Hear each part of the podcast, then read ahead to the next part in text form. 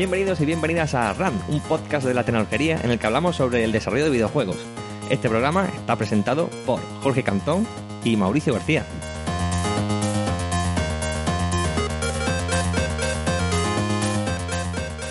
Pues muy buenas, Mauri, ¿qué tal? Arrancando ya la décima temporada, ¿eh? Ya estamos aquí otra vez. décima temporada que te has hincado, yo no, porque yo es más nuevo. Solo llevo unas cuantas, pero tú llevas 10 en lo alto. ¿Eh? Mírate, ni se te nota. Como el primer día. Pues hoy tenemos a un invitado también, bueno, yo creo super pro. la carrera es eh, meteórica, es brutal la cantidad de sitios donde ha estado. Ha trabajado en las más importantes franquicias, ¿no? De, que puedes imaginar de, proyectos súper chulos todo y franquicias súper famosas, ¿no? Sí, señor, don, don Francisco, eh, artista de VFX, eh, con un montón de con, un montón de estudios, un montón de proyectos interesantes y un montón de anécdotas súper super interesantes, seguro. Así que, bueno, pues ya te digo, como la entrevista se nos va a hacer larga, no vamos a hacer una cabecera tal porque tenemos muchas cosas que hablar con él. Así que vamos a ello, ¿no? Adelante con ello.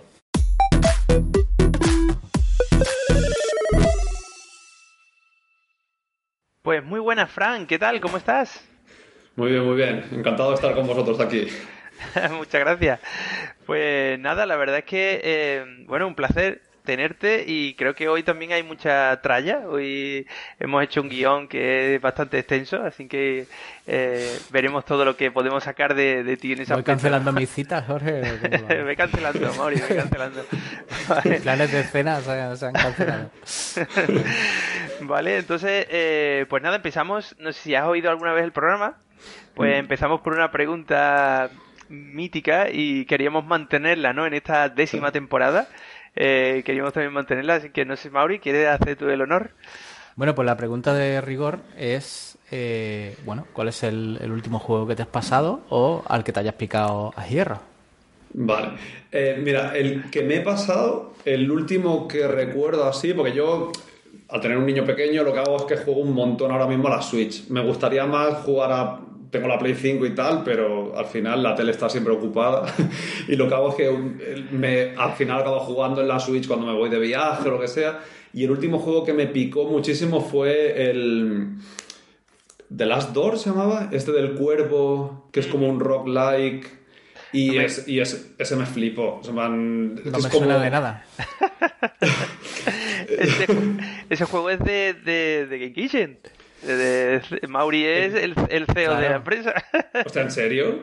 Bueno, o sea, a ver, yo sabía de Game Kitchen es Blasphemo, pero es en plan, fíjate. Es el anterior, el anterior a Blasphemo. el anterior juego, sí, sí. Hostia, pues no es peloteo ni de coña. O sea, a lo mejor queda como peloteo. Yo creo que, me estaba intentando tomar pelo, de verdad. No, no, no, en serio. no, no, sabía que era ha ocurrido, ha ocurrido. broma. Sí, sí, sí. No sabía que era español ni de coña. bueno, y me flipó el tema este que era como una especie de celda pero como más cachondo, cachondo en el sentido del estilo visual, ¿sabes? En plan que, no sé, me gustó el rollo desenfadado que tenía y, y para ser un roguelike, precisamente el Blasphemous... ese no es de las Door.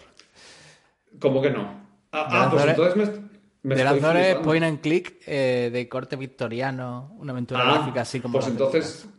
Joder, pues ¿cuál es el del... El del... pues entonces me estoy flipando. Tendremos que empezar de cero casi porque estoy quedando mal. en plan, el. Joder, el del, el del cuervo este que era como un. Ah, sí, sí, sí. ¿Cómo se llama? Death Trap, Death Door. Death Door. Yo sabía que tenía una Door por ahí, ¿sabes? vale.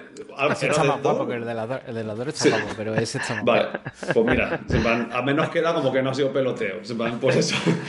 Después de la confusión pones eso. sí, sí. Pues eso sí, que es, es en plan que me gustó, porque a mí me molan así los juegos que, que yo veo fin, ¿sabes? Y el The Last Door a la que empecé a jugar, otra vez con el The Last Door, el Death Door, a la que vi que, que era un juego abarcable para mí, porque me gustan los juegos así como de 8 horas, como mucho, algo así. Mm. Ese me encantó. El, el, tema que tenía de como más clásico de Zelda, de mazmorra y tal, progresión así como un poco más sencilla, pero a mí me encantó. Era mm. como un roguelike, pero un poco arcade, ¿sabes?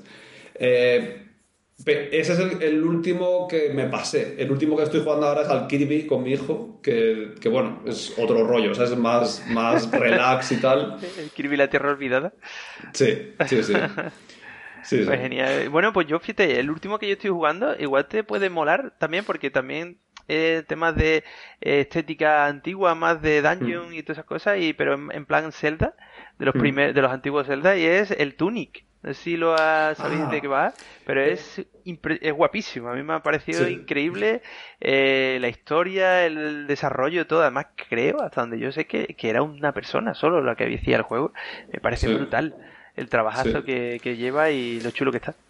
Yo estoy esperando a, porque yo tengo encargada la Steam Deck y estoy deseando de alguna manera poder jugar, porque el Tunic también me lo recomendaron precisamente por eso, porque es del estilo más o menos de los juegos que me gustan y como no tengo Xbox ni juego en PC, en principio la única opción sería la Steam Deck en algún momento.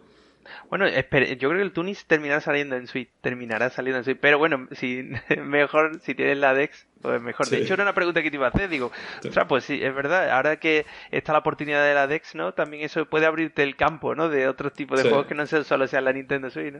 Claro, es que en, parte, o sea, una de las cosas que, que me fastidia de no poder jugar a, la, a las consolas grandes, por así decirlo, o no dedicarle el suficiente tiempo, es que lógicamente dedicándonos a, a proyectos de ese calado, por así decirlo, muchas veces viene bien para mirar referencias y tal. Yo con mi mujer, que también se dedica a esto, eh, ella es material artist, hemos jugado mucho a juegos más de historia, en plan rollo, pues eso, Last of Us, creo que el último que jugamos nosotros fue el, el Resident Evil 7 el Resident Evil también el 2 igual, y eso lo miramos con un poco como lo miramos los dos con un poco el ojo de desarrollador, ¿sabes? Claro. Y, y claro. pues uno, uno que os puede gustar mucho jugar en pareja es el Take Two. Es muy guapo. Lo que pasa es que ahí tengo un poco un problema. Y es que mi mujer no es tan hábil en los arcades. Entonces, como. Y mi hijo es muy pequeño. Entonces, como con mi hijo lo intento, porque le estoy intentando meter en los rollos estos de, de arcades, de plataformas y tal. Pero, pero todavía es muy, muy pequeño para eso. Pero sí, sí, sí, es un juego, me parece alucinante. El, el It Takes Two y el rollo de que sea exclusivamente cooperativo me parece. No, y la historia, la historia que mm. tienes de una pareja y cómo eh, mejora la relación de la pareja, porque la pareja está un poco rota y cosas. Y está chulo porque el proceso, porque pasa, cómo está gamificado todo eso. Está muy guay. Yo te lo recomiendo mucho para, esa parte. También te digo, incluso tú puedes pasar una parte que si tu mujer no puede, te deja el mando y tú te, la terminas pasando. Es decir, que no necesariamente tiene que estar todo. No, es muy asequible a nivel de mecánicas digitales, de, de es muy asequible. Mm, está, muy guay. Vale, bueno, pues pasamos a la siguiente pregunta, también eh, histórica, que es el hecho de si pudieras elegir haber participado en el desarrollo de un videojuego mítico, mm. eh, ¿cuál hubiera sido y por qué? Mira, mítico en este caso me voy a remontar a no muchos años atrás, porque para mí tiene la entidad de ser un juego que va a ser mítico, que es el, el, el Breath of the Wild eh, o sea, me parece, o sea, yo que me dedico a los FX, en plan, me parece alucinante. Ese juego, o sea, a nivel de, de, lo que consiguieron, a nivel, por ejemplo, estético, de que todo parece hecho por la misma persona. Por ejemplo, a mí el Breath of the Wild me parece alucinante. No otros, ¿eh? Yo, por ejemplo, soy muy fan de Zelda, de Mario, me gusta mucho Nintendo. Y por norma general, casi nunca había dicho, en plan, me gustaría haber trabajado en un proyecto que a lo mejor eh, a mí me guste jugar. O sea, yo sé diferenciar eso un poco, ¿sabes? A mí, por ejemplo, trabajar me gusta un montón, yo qué sé, en Devil May Cry, ¿sabes? Porque me flipan los efectos para un hack and slash y tal. Pero a nivel de, de, que me hubiera, no sé, a nivel como admiración, el Breath of the Wild me parece alucinante. Muy buena respuesta, sí. bueno, uno de los grandes, ¿no? sí, pero él ha hecho una cosa que no suelen hacer nuestros invitados, que es mencionar, digamos, algo relativamente reciente. Aunque ya tiene sus añitos, ¿eh? el tiempo va pasando. Ya lo sí, es verdad, que con la tontería ya llevamos, que eran cinco años, ¿no? Me parece que, sale la La pandemia ha parado el tiempo. Sí, sí. vale, vale, vale. Bueno, bueno, ahora sí, vamos a empezar un poco a, repasar eh, los inicios de su carrera. Tu, carrera un poco, ¿no? Por así decirlo, ¿no? Entonces, eh, tú eres de Barcelona, por lo que hemos podido investigar, y entonces arrancas allí en 2005 eh, en Novarama, un estudio que entiendo que cómo era Novarama en 2005, porque no sé si estaba arrancando, era todavía jovencito. Sí, es, es, verdad que ahora a lo mejor la gente lo conoce un poco y ha cambiado muchísimo Novarama de cuando yo empecé. Cuando yo empecé éramos, bueno, eh, la empresa en sí llevaba, no sé, porque eran lo que eran el core del equipo eran los socios, ¿vale? Y, y además eran profesores del máster. Entonces como que a lo mejor tenían, pues ellos eran cuatro y a lo mejor tenían un par de personas más y habían estado haciendo eh, juegos por encargo para, yo qué sé, por ejemplo, eh, alguno era para una, un publisher que había que se llamaba Cromosoma o algo así, habían estado haciendo juegos de, no sé cómo se llama en castellano, lo de las tres gemelas, las tres personas, bueno, esos dibujos animados de tal. Entonces hacían ese tipo de jueguecillos pequeños, ¿sabes? Y, y, cuando yo empecé, que yo el máster lo hice el año anterior, empecé el 2004 o algo así, pues al acabar el máster, pues nos reclutaron. Que era un poco. Ellos tenían el máster como, como cantera. Ah, ellos, fueron, ellos fueron tus propios profesores. Sí. Ah, sí, sí. Sí, yo sé que Novarama ha hecho eso mucho, ¿no? Ellos tenían siempre hmm. activo su máster y era lo que les servía para ir eh, cogiendo buenas eh, canteras, por así decirlo, para, para la empresa, ¿no? Sí, sí, sí. Y, la verdad es que el máster en sí, yo ahora ya no sé, ¿no? Porque el desarrollo de videojuegos ha cambiado un montón. Yo desde que empecé, claro, en 2005, especialización de arte no había. Tú, por ejemplo, ibas al máster y era en plan, ¿qué quieres hacer? Como mucho había tres ramas, que era arte, diseño y programación. Pero por norma general ese máster era o arte y diseño o programación. Y entonces yo me metí en el de máster, en el de arte y y es eso, al acabar, pues empecé a. No fue directo, yo empecé como a rayarme un poco de ya, venga, ya tengo que empezar a buscar curro y tal. Y entonces yo el máster lo hice un poco como por divertirme, ¿sabes? Pero no tenía ni. Porque me dejé arrastrar un poco por un colega mío, que él sí que había estado mirando a ver qué hacer después de la universidad, que habíamos estado aquí en el CITEM haciendo multimedia y tal. Y él fue el que se, se informó acerca del máster que hacían en, en, en Barcelona. Y, y un poco me dejé arrastrar por él y acabé el máster y yo seguía trabajando en la panadería con mis padres, ¿sabes? En plan, yo era pastelero antes, en plan. Y, y, y, entonces hubo en algún momento que necesitaban un environment artist y, y, me llamaron. Y a partir de ahí fue como me enganché. Y, es eso, yo ahí era environment artist porque ahí la diferencia que teníamos era o environment artist o los que hacían personajes, básicamente. Que el de personajes pues hacía todo, el rigging y todo, ¿sabes? Entonces tú empezaste por toda la parte de modelado tridimensional y este tipo de cosas eh, que directamente no tenía relación con la programación de ningún tipo. Mm. O sea que es curioso, ¿vale? Que luego iremos viendo cómo has ido moviéndote, ¿no? Por todo el, panorama, ¿vale? Y bueno, eso, Innovarama entonces era un estudio pequeñito y, de la gente que había en el máster, que no sé cuánto es pues, típico, ¿no? 20 personas, algo así. ¿Cuánta gente entraste? ¿Dos nomás? Eh, mira, por ejemplo, cuando yo entré era en plan, eh, a lo mejor estábamos justo, imagínate, yo entré, a lo mejor fue en septiembre o algo así, ¿no? De ya había acabado mi máster, yo empecé, en, bueno, no, es verdad, si lo tengo, en enero del 2005. Y, y eso yo ya había acabado el máster en 2004, entonces me quedaban unos meses ahí, ¿no? En plan, y ahí era cuando estaban empezando ellos ya el proyecto que tenían, que era el Fallen Lords, ahí ya estaban empezando a lo que ellos le decían el apretón, que era lo que ahora era en plan el crunch, ¿sabes? entonces ahí empezaron a empezar, sí, empezaron a reclutar a gente y ahí a lo mejor contrataron a, a mí de mi máster, a otro que era el diseñador, y ya empezaron con el máster del el que se estaban haciendo ese año. Y ahí directamente cogieron a alumnos y fue como los arrancaron del máster y los metieron a trabajar ahí. Vas, a, vas a aprender a base de bien. sí, tal cual, tal cual.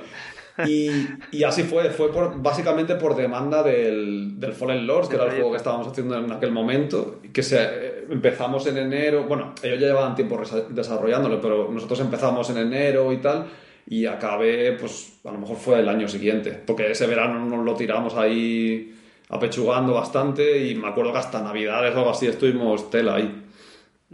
Entonces, eh, cuéntanos un poco eso, en qué proyectos trabajaste en tu hmm. etapa en Nograma, el Fallen Lord, y tenemos otro que es el Wild Summer.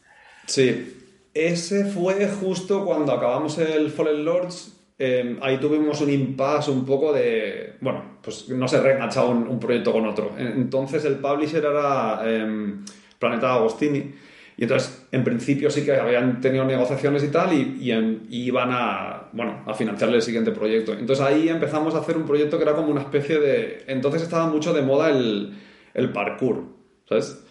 Y ellos empezaron a desarrollar un proyecto, bueno, nosotros, eh, que era como un open world de la época, en, lo que la mecánica principal era eso, era el parkour, era ir saltando de un edificio a otro y tal.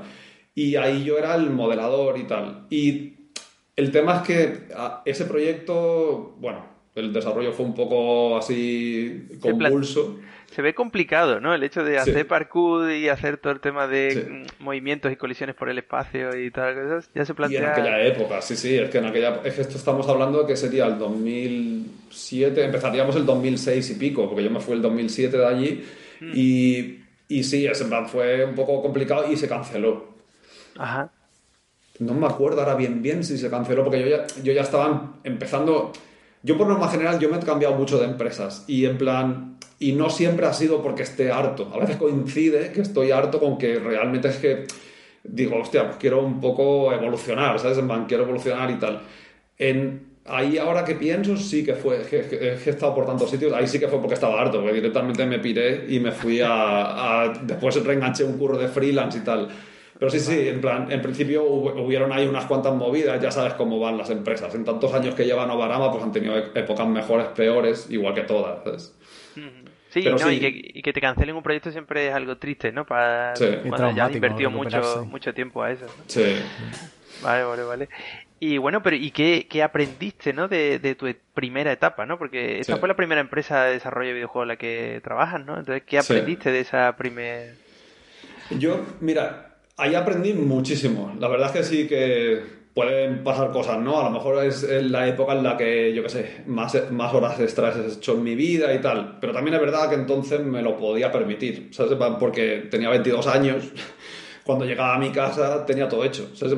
Entonces ahí realmente fueron como horas muy bien invertidas para mí. No estoy defendiendo ni de coña el hacer crunch ni nada, pero en aquel momento lo que aprendí, porque tenía unos jefes que eran bastante exigentes, pero no exigentes solo de mal, sino que eran plan, por ejemplo, la naming convention, ¿sabes? De cómo nombrar los ficheros y tal. Eran muy a saco, eran plan, pero a saquísimos, en plan de esto tiene que empezar así, no pongáis mayúsculas, tal, no sé cuántos caracteres, todo ese tipo de cosas. Por ejemplo, organización, de dónde subían las cosas, lo típico de. Entonces no utilizábamos Perforce pero organización de carpetas, todo eso, a mí, por ejemplo, mucho a día de hoy, después de, yo qué sé, de 17 años, sigo arrastrando cosas que considero que vienen de esa época, ¿sabes? De, de mucha organización y tal, de, vale, el tiempo que inviertes en esto te lo vas a ahorrar después, ¿sabes? Entonces, quitando, pues lógicamente, ¿no? Pues todo lo que aprendí de cómo modelar y tal, porque un compañero mío que, que había estado en el máster, pero ese lo habían robado un poco antes del máster mío, ese me enseñó un montón de cosas de modelado orgánico, modelado inorgánico, UVs, un montón de cosas, ¿sabes? ¿Qué herramientas usabais allí? Entonces era el, 3D Studio Max y Photoshop y ya está. Es que, no había mucho más antes. bueno, los animadores, entonces es que no me acuerdo que utilizaban. Era una. Es que. Es que bueno, no ninguna de las. También se podía decir, si no, Lightway o Sophie May, había un montón de mallas. Pero, no es ninguno de esos. Es que no me acuerdo ya cómo eran. ¿Sabes? Motion Builder ni de broma, ¿no? Pero, pero no me acuerdo bien, bien el nombre del programa. Pero no era el 3D Studio por lo típico, porque nosotros.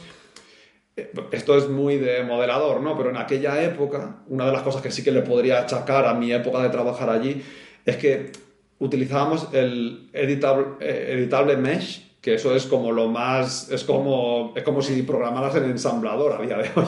Entonces ya estaba el editable poly y nosotros seguíamos trabajando con eso. Entonces, entonces fue un poco, y entonces claro, los riggers, por ejemplo, tenían, mm, o sea, tools para, yo qué sé, para hacer un personaje que estaba en, en la T-pose, para esquinear los vértices simétricos tenían que hacerlo a mano, no había una tool porque utilizábamos el physique, no el skin o algo así. No sé, qué esto, esto estoy hablando de hace ya un montón de años. Sí, A mí también me suenan todas esas cosas. Pesadillas de tiempos pasados. Sí, sí. Pues guay, guay, guay, guay. Y bueno, y entonces de allí, como dices, eh, te, te, cansas. Sí. Y, y te vas a, buscar nuevos horizontes. Sí.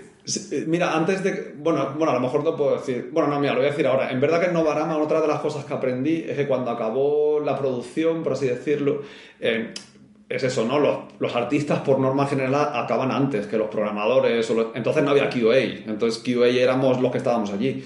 Pero a mí, por ejemplo, yo una de las veces me acuerdo de estar con los programadores que en aquella época hacía, los efectos los hacían los programadores, ¿sabes? Porque todos hacían C o, las, las herramientas que tuvieran allí entonces.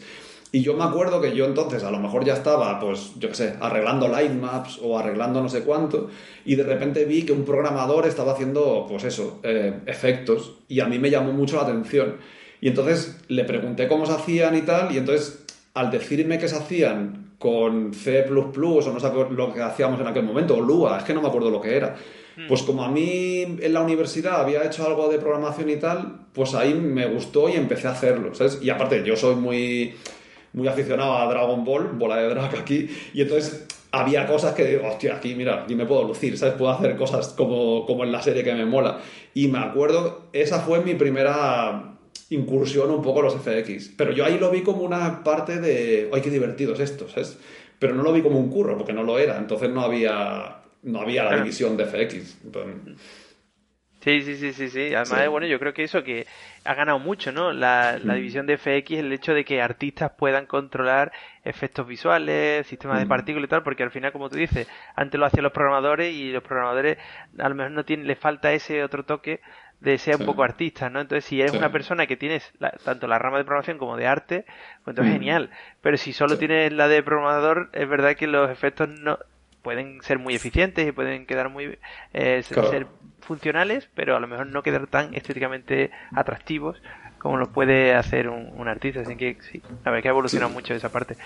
¿Vale? Y entonces terminas y te vas a una empresa que se llama Green, por lo que tengo aquí apuntado. Sí, o sea, de videojuegos, sí, en intermedio estuve pues en otra empresa que habían, bueno, hacían cosas de 3D y tal, pero bueno, sí, de videojuegos me fui a Green, que era cuando Green, que era la, la empresa sueca esta que estaban en, en Estocolmo. ¿En Estocolmo? ellos habían estado trabajando en el Ghost Recon y tal, y entonces eh, empezaron a escucharse rumores de que se iban a abrir oficina en Barcelona. Y entonces, eh, claro, eso era como el sueño entonces. En plan, era como que casi de las primeras veces que, porque entonces la que era más grande era Piro, y en Barcelona estábamos como ahí, ahí, ¿no? Porque estaba Novarama, estaba Digital Legends y tal, pero bueno, era como que el cupo de gente que se necesitaba ya, ya estaba, ¿sabes? Me acuerdo que también estaba Arvirago, también, entonces es como, yo con experiencia de dos años me veía como que no, y era tal cual, es como no pude entrar en ninguna de esas, ¿sabes? Y entonces entró en Green cuando se empezó a formar aquí, pues pues eso, tuvimos la suerte, o tuve la suerte de que, bueno, haciendo entrevistas y tal, mis primeras entrevistas en inglés, que yo entonces el inglés era el del cole, ¿sabes? Como no, no tenía, lo bueno es que nunca he tenido mucha vergüenza, entonces como, bueno, me apañé. Pero sí, y, y esa fue la primera empresa, o sea, la primera, la siguiente empresa después de Novarama, sí. Y, eh, curiosa era divertida la entrevista, ¿no? Eso es una cosa que, que, es muy interesante lo que dicen, ¿no? Por el, la recomendación aquí es que hay que ser valiente. Green estaba haciendo el juego este de la película de las balas curvas, ¿no? Sí, eh, sí, el Wanted. Eh, Eso, Wanted. Sí, ahora me salía la palabra. Sí, pero, sí, es, es, como un buen resumen. Es, básicamente la gente se acuerda de eso, del, del curva Era como un tiempo va la curva, porque se inventaron, o sea, también hicieron lo del rollo del Max Payne ¿Hasta y tal. dónde podemos llevar el tiempo va la? Ay, si se curvaran, adelante con ello. Que era, que era, una chorrada, yo creo, tal y como estaba, era, simplemente era una trayectoria lineal, pero la curva, o sea, o sea, hacían una trayectoria curva, pero realmente eh, lógicamente era una recta. No me acuerdo bien, bien cómo era eso, pero, pero bueno, yo... eso es como los, lanzacohetes de Half-Life, no sé si os acordáis que tú los lanzabas y ahora los podías mover en el aire con el puntero rojo, donde apuntarás ahí iba, entonces de alguna forma tenían una trayectoria que podías. Intentaba ir, era un poco complicado que llegara, pero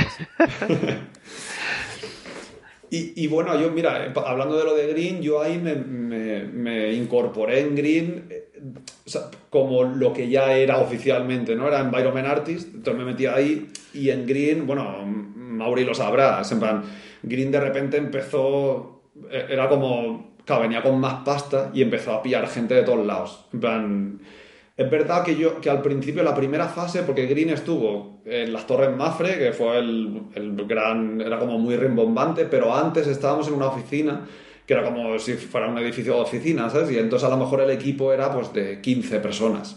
y había menos, o sea, los departamentos eran más o menos todos, había de programación, de arte, de modelado de personajes, tal, pero eran pequeñitos. Entonces, yo ahí me metí y tal, y entonces nos soltaron en un motor que era motor propietario, eh, y era un motor propietario con. O sea, era raro, pero raro a morir. Se es el, el Diesel Engine, yo lo llamaban así, Diesel Engine, que a día de hoy se sigue utilizando, creo, en algunas empresas de allí, Fat Shark o alguna de estas así, o, o una evolución, lógicamente, de eso.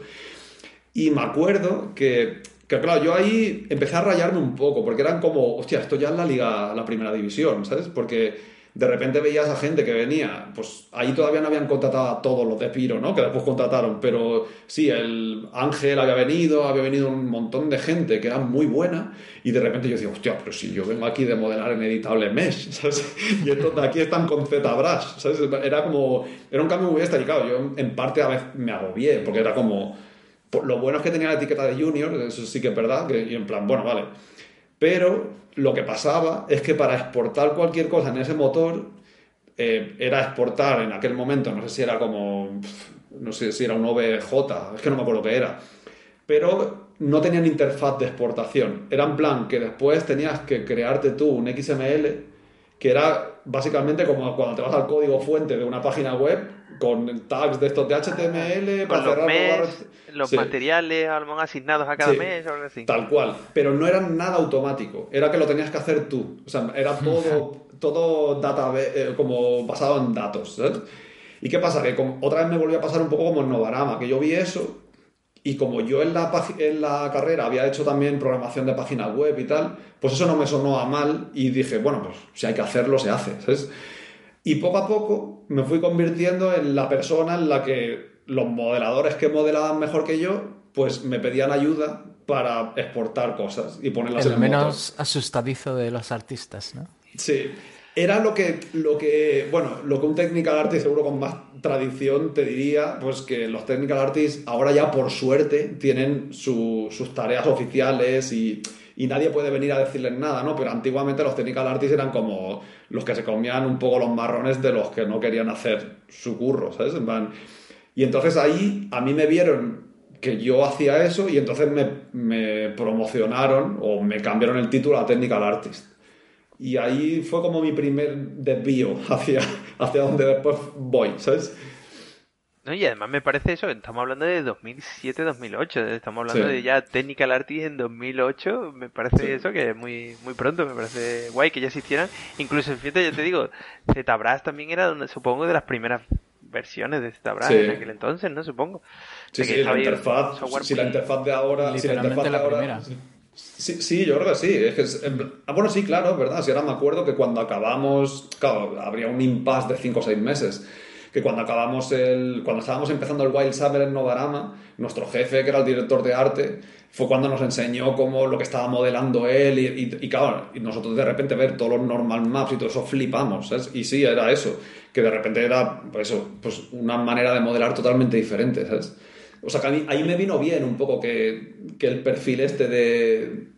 O sea, que mi fuerte, que era a lo mejor el no asustarme de según qué cosas, pues mira, me, sirvió para mantenerme ahí, ¿sabes? O, para diferenciarte también de... Al final eso es una cosa también interesante, el hecho de que para buscar tu hueco también tienes que diferenciarte de, lo, lo típico, ¿no? Y entonces pues eso te puede venir bien. Sí, sí. ¿Vale? Y entonces, curiosamente, antes comentabas, ¿no? Que empezaste en Green con el inglés del cole.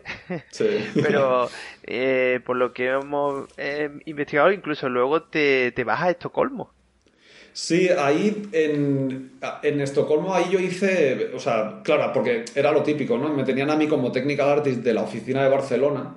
Había, había un chico eh, que, o sea, que lo mandaron de Estocolmo a Barcelona, que yo creo que era más, más bien porque bueno, eso lo descubrí después. O sea, no lo aguantaban allí. Es que, o sea, Green, Green, sí, Green, Green tuvo, fue también un poco convulsa. Y entonces como, después con el tiempo ya nos dimos cuenta que yo cuando me fui a Estocolmo y me fui con los otros technical artists de allí, En plan. ¿Te imaginas? Es porque no te aguantaban aquí, ¿no? Y te mandaron para allá. Y el otro no lo aguantaban allí y lo mandaron para acá. sí, sí, como que era el español este. No, fue gracioso porque me voy a comer con ellos, con los tal, y de repente me empiezan a, me empiezan a, a bromear sobre qué tal lo está haciendo Martin allí. Y empecé a notar como un poco, y cuando ya indagué un poco es porque los cabrones, los cabritos, en plan, era como que no lo aguantaban allí, fue como, bueno, mira, vamos a abrir una oficina en Barcelona, pues mira, por poco que sepas, serás el que más sabe allí, ¿sabes? Y bueno, fue eso un cuello de botella que, bueno, otra gente os lo podría decir y tal, pero fue un cuello de botella tener a este chico ahí porque realmente él fue allí un poco más a... Se creyó el tema este de, uy, soy el único que me han mandado aquí. Y él llegó un momento que tuvo hasta piques conmigo porque el lead de Technical Art, él quería ser lead mío, que yo no tenía ningún problema porque yo acababa de empezar de ser technical, ¿sabes? Pero es como, pero el, el lead nuestro era el de Suecia, el de Estocolmo. Y a veces me veía, el, el lead me hablaba a mí por el Skype y este otro me miraba a mi PC y me decía, ¿qué hablas? ¿Qué hablas con Anders? Eh, ¿y, ¿y, por qué no me lo preguntas a mí? Fue una situación, pero súper horrenda, porque es que era como una competición muy mala y eso pasó mucho en Green en todos los departamentos. Es que hubo un, una lucha ahí de como solo puede quedar uno, ¿sabes? Y sí, sí, sí. Sí, sí, no, es que fue, fue muy bestia. Con cada uno que puedas hablar, es que, es, que te puede decir eso. El, muchos, en, en Piro había, hubo mucha gente que se fue a, de diseñadores y también pasaron un montón de cosas ahí que, vamos, fue, fue bastante convulso, sí, sí. Bueno, y entonces lo que hablábamos, te mandan a Estocolmo. Sí. ¿Con qué objetivo? El objetivo era básicamente eso. El, el, como veían que no, yo no, o sea, había dos técnicas. Uno era el que ya conocían ellos y otro era el que como que el que tenía potencial, ¿no? Pero el que tenía potencial que el otro no le estaba haciendo el training en condiciones. Pues entonces a mí me mandaron para allí como una especie de no internship, pero sí que fue como una especie de, venga, pues cuatro días aquí a tope, con los cuatro technical artists que tenemos aquí, cualquier pregunta que tengas y tal, y, y, me enseñaban ellos y me enseñaban a cómo hacer las cosas, cómo se hacían realmente ahí, ¿sabes? Entonces fue como un training intensivo para que después cuando volviera yo a Barcelona, pues estuviera más preparado, ¿sabes? Para, porque al fin y al cabo los... El, el, departamento de technical en Green era súper importante para el resto de los, de los artistas, ¿sabes? Porque es que era, era un cuello de botella muy bestia. Y éramos dos solo. Ok. Vale, viste que el ambiente estaba un poco caldeadito ahí en Green y dijiste, me voy a ir a Piro, que seguro que se está mucho mejor. Sí, sí, vaya.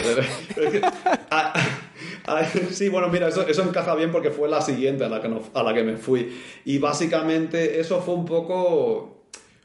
Porque había gente de, de Green que también se quería pirar eh, y, y, se iban para Piro. Y yo me llevaba muy bien con ellos. Y claro, yo realmente no es que cambiara Green por Piro. Yo era que mi mujer, entonces mi novia, eh, recibió una oferta de Mercury y ella también estaba hasta las pelotas de Green. Y entonces es como, porque también era muy tóxico el ambiente que había allí y tal. Entonces ella se iba para Mercury y entonces yo en principio me iba a tirar a lo mejor un mes o dos meses más hasta acabar el proyecto o algo así de, de tal.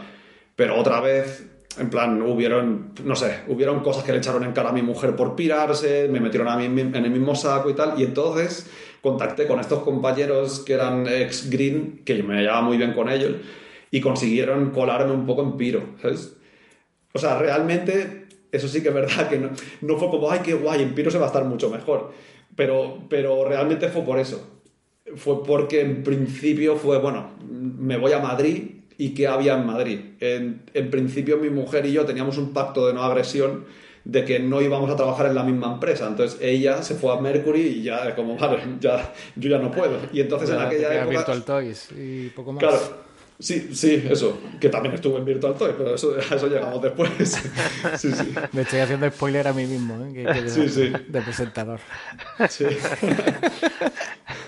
Vale, entonces surge la oportunidad de irte a Piro, como dices, por el tema de que a tu novia en ese momento le dan Sí. la oportunidad de viajar, de irse a vivir a Madrid y Mm. para irte con ella, pues, Sí. pues claro, buscas allí también otra opción que era que era Piro. Bueno, pero Sí. lo curiosamente, y además te lo hemos comentado incluso, ¿no? Es que coincides allí con Mauri. Sí, sí, sí. Y, y, y realmente me acuerdo, porque es como, yo o sea, realmente, o sea, en, tres meses que estuve, o es que yo creo que lleva, cuando llevaba dos semanas o tres ya estaba haciendo entrevistas yo, porque fue un poco, pero sí, yo me acuerdo de Fer, de Mauri, de un montón de gente, de, porque sí que es verdad que yo cuando llegué a Piro, y eso te lo puede decir Mauri, no sé cuánto tiempo llevabas tú en Piro antes de que llevara yo, que llegara yo. Ah, estaría haciendo un año quizás. Sí, sí, que tampoco llevabas. Yo, era todavía nuevo, yo era nuevo. sí. Pero no, bueno, a mí me dio la sensación cuando yo llegué a Piro fue cuando estaba el COPS estaba como dando los últimos coletazos y el ambiente en Piro, en, Piro hay gente, vamos, buenísima a nivel técnica, gente, o sea, de mis mejores amigos los tengo que los conocí en Madrid, en Piro y tal, en plan, muy bien, muy bien. Pero el ambiente en Piro estaba como la gente estaba ya de capa caída, ¿sabes? Y yo me acuerdo que cualquier cosa que querías preguntar, pues yo qué sé, en el departamento en el que estaba yo, pues notabas un poco la desgana, ¿sabes? Y yo sí que es verdad que me levantaba mucho, iba a los programadores, iba, conocía ya a Mauri, a Fer, estaba, estaba mucho con ellos, intentar, eh, no sé, implementar cosas, ¿sabes? Incluso cuando a mí me metieron en, una, en un departamento que no era el mío, porque a mí, yo venía de Technical en Piro, eh, o sea, en Green, y ellos me pusieron de FX, en plan, porque entonces habían ido, Omar, que lo entrevistasteis vosotros, y, y, Oscar, que también era, era como el que estaban, eran los dos FX. Entonces, como, bueno, me falta un FX, pues, pues Frank. y yo realmente cuando me vi ahí me estaban poniendo como, bueno, es que no tenía tareas, pero es que, es que fue una de las cosas que me hizo irme, ¿sabes? Venía de Green, que en Green estaba yo en medio del meollo, en plan, y hasta cierto punto a mí me gustaba, ¿sabes? En plan, el, el estar desarrollando, sin, ¿sabes? En plan, ahí a tope y sentirte importante.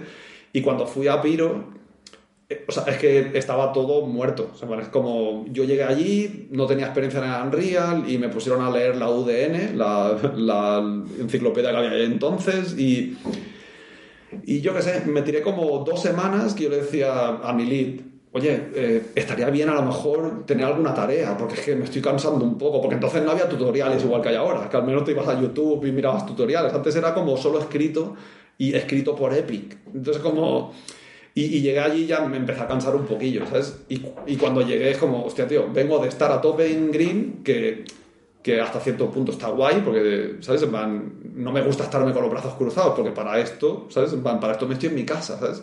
O sea, yo no sirvo para estar sentado y, ah, pero es que te están pagando. Bueno, ya, pero joder, tío. bueno, entonces, eh, en Piro no llegaste a trabajar en ningún proyecto. Eh, estuve en el COPS y algo, algo hice. Yo me acuerdo que hay un ah. efecto, creo que de una tele que había cuando estaban mirando en el tráiler la tele, pero claro, realmente eh, fue un proyecto cancelado. O sea, es como.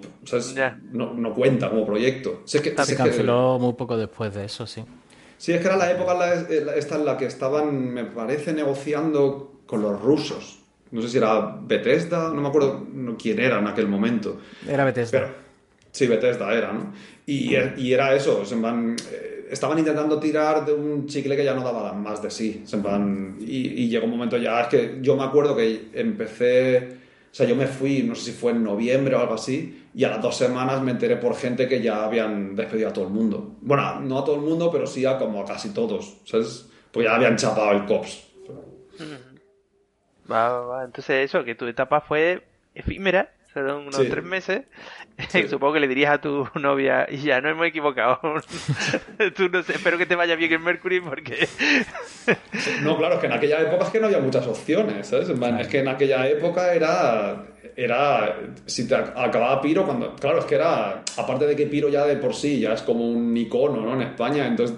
Que en aquella época Green, que yo ya escuchaba que, que, estaba un poco mal, ¿sabes? Que el desarrollo estaba siendo un poco así, que era la esperanza, ¿no? De Green. Y entonces de repente ya iba mal. Piro también iba mal. Por suerte Mercury en aquella época era donde, donde estaba mejor, porque estaban haciendo el, el Los Shadow, el primero. Pero sí, sí, yo me fui a, como ha dicho Mauri antes, pues yo iba como de capa caída ya, me fui a Virtual, ¿sabes? Van... también, sí. Eso es, eso es la siguiente parte, ¿no? Que hablamos. Bueno, era una empresa que, que, estaba terminando, sacando juegos y terminándolos y poniéndolos en la calle.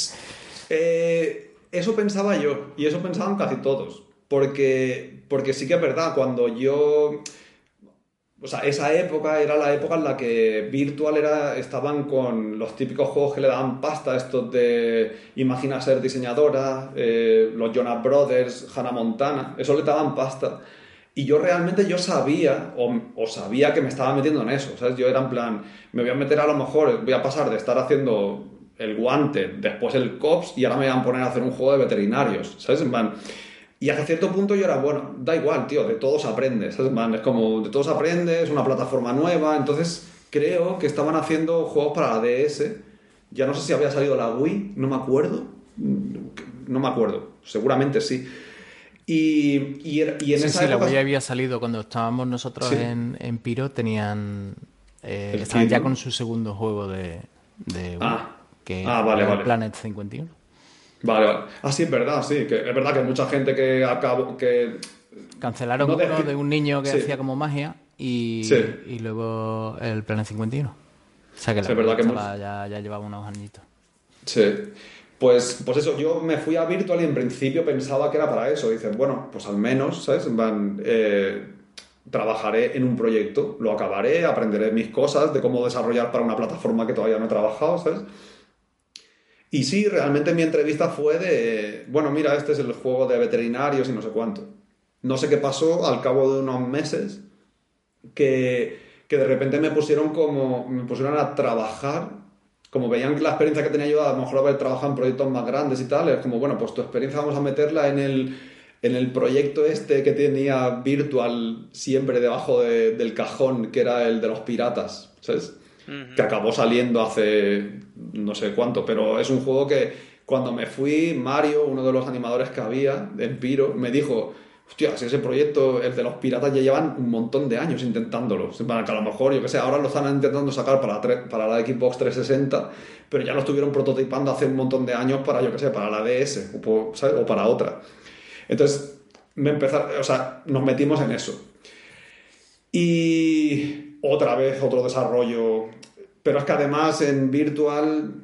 Em, llevaban una, política muy mala. De, el creative director em, era un tío que, no tenía una línea recta, ¿sabes? Como que de repente un día se levantaba torcido y te venía y te decía, oye, pum, pues hoy no te vas a tu casa hasta que acabes no sé cuánto, ¿sabes?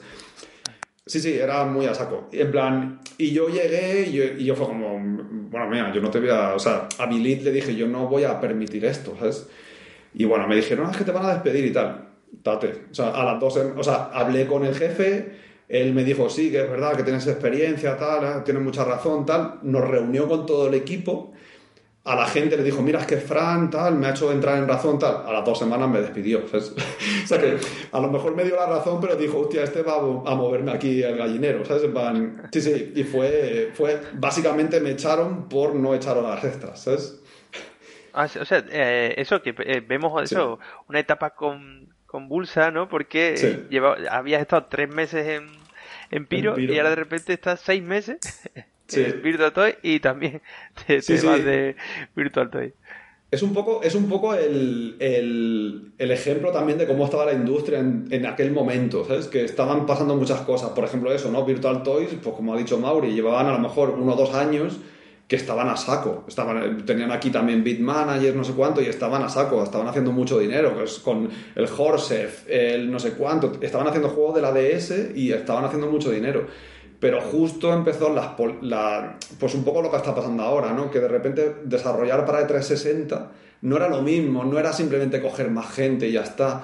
O el cambio de, del equipo era exponencial, no era en plan, venga, trabajo, contrata dos, dos personas más y ya está. Mm. Entonces, empezó a estar un poco que, que la industria española empezó a, a resquebrajarse un poco. ¿sabes? De, hostia, necesitamos un poco más, más de organización y tal.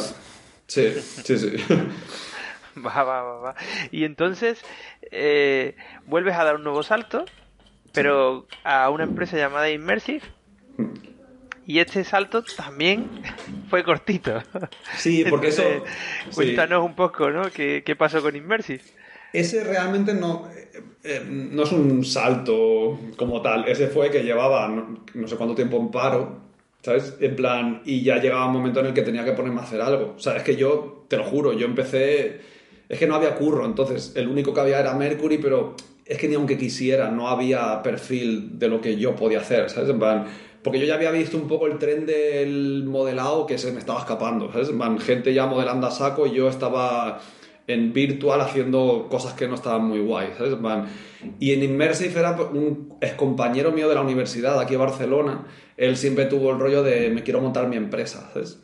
Él se fue de Mercury y se montó una empresa como de servicios, pues eso, 3D, de animación, de no sé, no sé cuánto. Mm. Entonces yo trabajé para él pues cobrando bastante poco y tal, y yéndome a un sótano de, de Madrid, era un poco así, entonces era como más necesidad que, que querer, ¿sabes?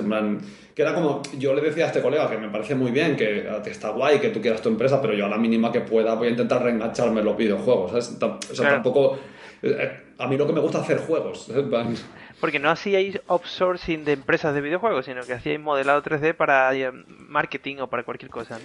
Sí, y era también como que se habían reenganchado con uno de los de los jefes del CICE, de la no sé si existe todavía el CICE, que es una academia de que entonces era de 3D y empezó a hacer videojuegos y tal, y que yo también estuve haciendo clases en el CICE, después me mandaron también a, Extremadura con esos, era como una relación un poco rara, es como ese tío tenía pasta de alguna cosa y quería montarse algo, y entonces le encargó el proyecto ese a mi amigo, al de Immersive.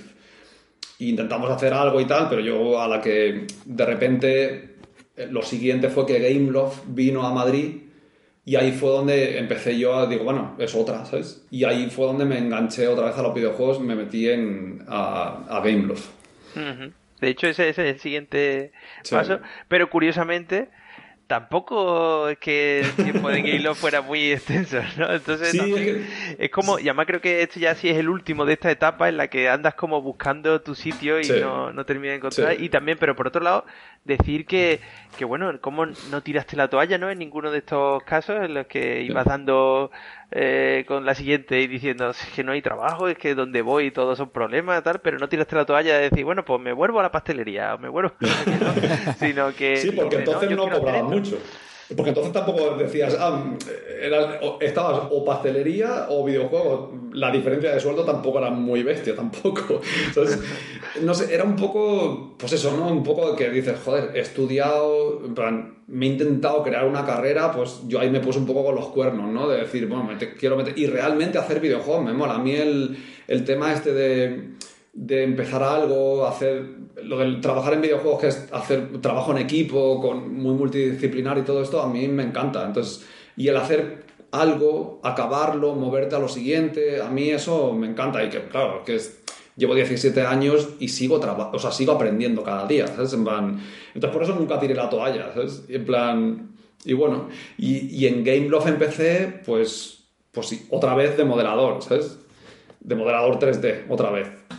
Pero claro, como era para móviles, hasta yo en mi cabeza dije, bueno, pues, ¿sabes? En plan, bueno, pues para móviles aún doy, ¿sabes? Porque no, no tienes que hacer ZBrush ni nada. Pero poco a poco me fui metiendo otra vez en más cosas técnicas, ¿sabes? De, pues a lo mejor de, también utilizaban motor propio, motor propietario, el que tenían ellos, entonces había un montón de cosas que a la gente se la atragantaba. Entonces, en plan, bueno, mira, tú modelas mejor que yo, yo me encargo, pues mira, pásame el modelo, yo te lo exporto, te lo pongo aquí, te exporto un nivel, ¿sabes? Y cosas así.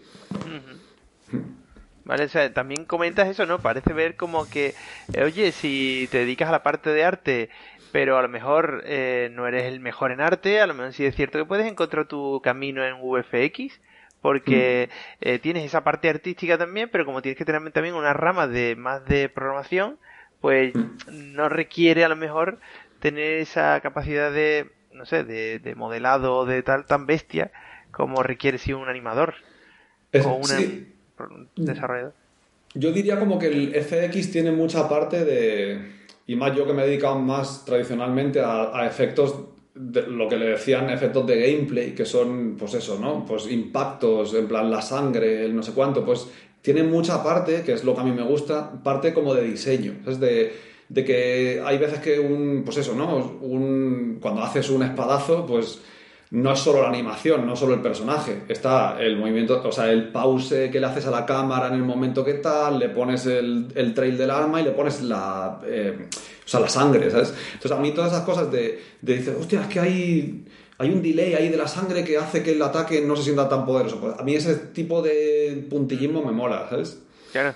El feeling, ¿no? De, de, Sí. de- de gameplay, ¿no? Sí. Guay, guay, guay. Y bueno, cuéntanos en Game Love, ¿qué haces? ¿Qué, Sí. qué haces en tu etapa allí? Mira, ya estábamos haciendo entonces, yo me acuerdo que básicamente lo primero que tuvimos que hacer fue eh, montar la oficina. No, no a nivel físico de montar las mesas, sino que éramos pues dos artistas, dos programadores, tal. Montaron un equipito pequeño, porque entonces era, o sea, Gameloft siempre ha funcionado así. Tienen su, los HQ, que le dicen, los headquarters, que están en, en París, por norma general. Y entonces era como que Madrid le tenía que demostrar a París que, que, que podía montarse una oficina ahí, con, que le podían dar un proyecto, ¿sabes? Entonces a nosotros era como que cuando llegó allí, pues el estudio manager nos dijo, mira, París nos ha puesto encima de la mesa, era casi como, como si fuera un concurso de la tele, plan, mira, nos han dicho que quieren hacer un juego de la Segunda Guerra Mundial para tal plataforma y no sé qué. Y fue como, pero solo te decían eso, ¿sabes? Plan, Como dos cosas. Entonces tú dices, bueno, en algún momento, pues venga, pues vosotros definís el arte. Entonces estábamos yo y otro como artista, en plan, él le gustaba más modelar y tal, Javi García, por si me escucha. Y, y, sea, él era más, de, más artista que yo. En plan, más, eh, muchísimo mejor de lo que era yo en entonces, ¿no? Pero entonces nosotros, entre él y yo, pues dijimos, venga, estamos encargados del arte de este proyecto, ¿sabes? Y era plan, pues venga, pues vamos a hacer, de repente se nos ocurrió, hostia, y si lo hacemos, y si les proponemos de hacer algo que fuera más, como más estilizado, más cartoon y tal, en plan, y hacer que fuera con la pro- propaganda rusa y todo el rollo. Empe- empezamos con ese rollo, ¿no? Y, y de repente le conseguimos vender el proyecto a, a, a Gameloft París. Y eso fue un subidón en su día, ¿sabes? Y la verdad que estuvo muy bien. Después, a partir de ahí, pues claro, ya el proyecto ya tenía como más o menos nombre, porque nos dejaron hasta ponerle el nombre y tal. Yo ya no me acuerdo ni cómo se llama. Infamous Heroes le llamábamos, porque era cuando había salido la peli esta de Brad Pitt. ¿Cómo se llamaba? La de. No sé qué Heroes. Bastards. Inglorious Bastards, sí, pues nosotros le llamamos Inf- Infamous Heroes. Después le cambiaron el nombre, pero bueno. En principio nos dejaron como bastante ownership del proyecto. Empezamos a contratar a gente y tal. Bueno, yo no estaba incluido, porque yo entonces ahí solo era. Yo ahí no era ni senior. Eh, Es que no había ni etiquetas. Entonces era como, tú eres Environment Artist y ya está. Y, y bueno, y a partir de ahí empezó a crecer el proyecto y tal. Y hasta que Gameloft ya empezó a hacer lo que solía hacer Gameloft, que es hostia, ¿y si haces que el juego sea un rip-off del Team Fortress? Entonces empezaron, porque Gameloft siempre en aquella época tenían el juego aquel que era como el Halo, era clavado el Halo, y llegó un momento en el que nos empezaron a apartar poquito a poco del proyecto, en plan, venga, ahora se tiene que parecer al Team Fortress sí o sí, me da igual lo que pensáis, Team Fortress. Y, y entonces como ya empezó a cambiar un poco, ¿sabes? Y sí, pero bueno, estuvo guay esa parte del principio en el que nosotros teníamos mucho, o sea, nuestro input les servía y tal, estuvo muy bien. Sí, fue como un éxito, ¿no? Para vosotros. El Sí. hecho de, mira, hemos tenido un objetivo y hemos cumplido el éxito. Tenemos... Sí. Qué guay. Vale, pero bueno, lo dicho, eh, nueve meses. eh, todo esto ocurre en nueve meses, ¿no? Y, y decides también irte. Por... ¿Qué pasó? ¿Por qué te, te vas? ¿no? Mira, ahí ya fue, ahí sí que ya fue culpa de mi mujer o de Rodri, que también era, está de, Material Artist allí en Mercury, porque de repente me dijeron que una vez, yo estaba ya empezando a agobiarme un poco de Gameloft por, porque Gameloft era un poco así, ¿no? Es, es- tiene los headquarters estos y, y ellos yo me los imagino como que ellos está el, el, el que cobra un montón ahí en plan y tiene una cola de proyectos, ¿sabes? Como venga, ya ahora te toca analizar este proyecto. Entonces como lo miraba, hacía un poco de review y te decía, oye, pues quiero que me cambies esto, esto y esto, pero la deadline que es pasado mañana sigue estando ahí, ¿sabes? Y era cambiar un nivel entero y tal, y empezaron con esos rollos, ¿sabes? De, ya de, pues, de crunches y tal, y a mí eso ya no me empezó a gustar, pero no tenía otra cosa, era básicamente era lo que me tocaba, ¿sabes? Pero bueno, yo me puse, desde que me echaron de virtual por no hacer horas, yo me puse, no voy a hacer horas ni de broma, o sea, en verdad es como, y menos por, por fallos de, pro- de, de- Por culpa de otro, ¿no? Sí, sí, sí es como culpa mía que me he equivocado, o incluso, yo qué sé, un planning se te puede ir de madre. Si tú dices que, yo qué sé, que una tarea te va a durar, yo qué sé, dos semanas, y al final es dos semanas y dos días, pues no pasa nada, ¿sabes? Pero si ellos ponen dos semanas y realmente la tarea eran de dos meses, pues, ¿qué quieres que te diga, ¿sabes? A lo mejor tienes que contratar a más gente, ¿sabes? Pero bueno, empecé a agobiarme así un poco, ¿no? Y por eso, hablando con mi mujer y tal, pues de repente me dijo que que le habían dicho en Mercury que estaban buscando. Entonces ellos eh, iban a empezar ya la preproducción del, del Lost 2, del Soseado 2. Y entonces los, los efectos del 1 los había hecho eh, dos programadores, que eran Gabriel y Jorge. Y, y, entonces para el 2, Jorge, que era el lead, eh, Jorge Mendoza, él se propuso, en plan, tuvo la, la gran idea, un visionario, de, de necesito a alguien que sea un poco artista, pero que no le asuste la programación y no le asuste el tener que pelearse con rendimiento o con cosas así, ¿sabes? Y entonces... Es como que eso, ¿no? Lo que estás diciendo, ¿no? Necesito a una persona que... a un VFX artist, pero no sé exactamente cómo se llama eso, ¿no? Claro, claro, él, a él le costó, me lo dijo después, le costó vender... Sí, sí, sí. Él me lo dijo un poco, que le costó venderle a la empresa eso. Le costó porque la empresa dijo, bueno, pues si ya lo hacéis bien vosotros, ¿para qué necesitamos a alguien nuevo, ¿sabes? Y, un perfil que no tenemos realmente aquí. Y, y, es eso, mi mujer me vino y me dijo eso. Eh, hostia, mira, pues están buscando... Mercury no lo sabe, pero te me acuerdo las palabras literales, que no me acuerdo si lo dijo ella o, o tal. Y me dijo, Mercury te está buscando a ti. Entonces, claro, ya hubo el rollo de, ya, ya, pero tenemos un pacto, ¿no? Pero ahí, bueno, ahí hubo, tuvimos que romper ese pacto porque yo ya estaba, que ya no tenía salida, era en plan, ya Piro no estaba, virtual no era una opción, y era como, bueno, ¿y qué hago? Como la pastelería, ¿sabes? De nuevo, otra vez. Y, y bueno, entonces eh, em, empecé con las entrevistas en Mercury y tal. Me hizo gracia porque ya habéis visto la experiencia que tengo, entonces como de todos los sitios por los que había pasado y entonces todo esto que he contado a lo mejor era, yo qué sé, yo pensaba que tenía mucha experiencia, pero a lo mejor llevaba trabajando seis años, que tampoco era tanto, ¿sabes? Y entonces entre ellos eh, me comentaron, me preguntaron, es que una de las cosas que me preocupa es que, em, que llevas no muchísimo tiempo y has pasado por muchos sitios. Claro. eso es curioso, porque yo también eh, te iba a preguntar eso, si consideras que eso es bueno o es mal.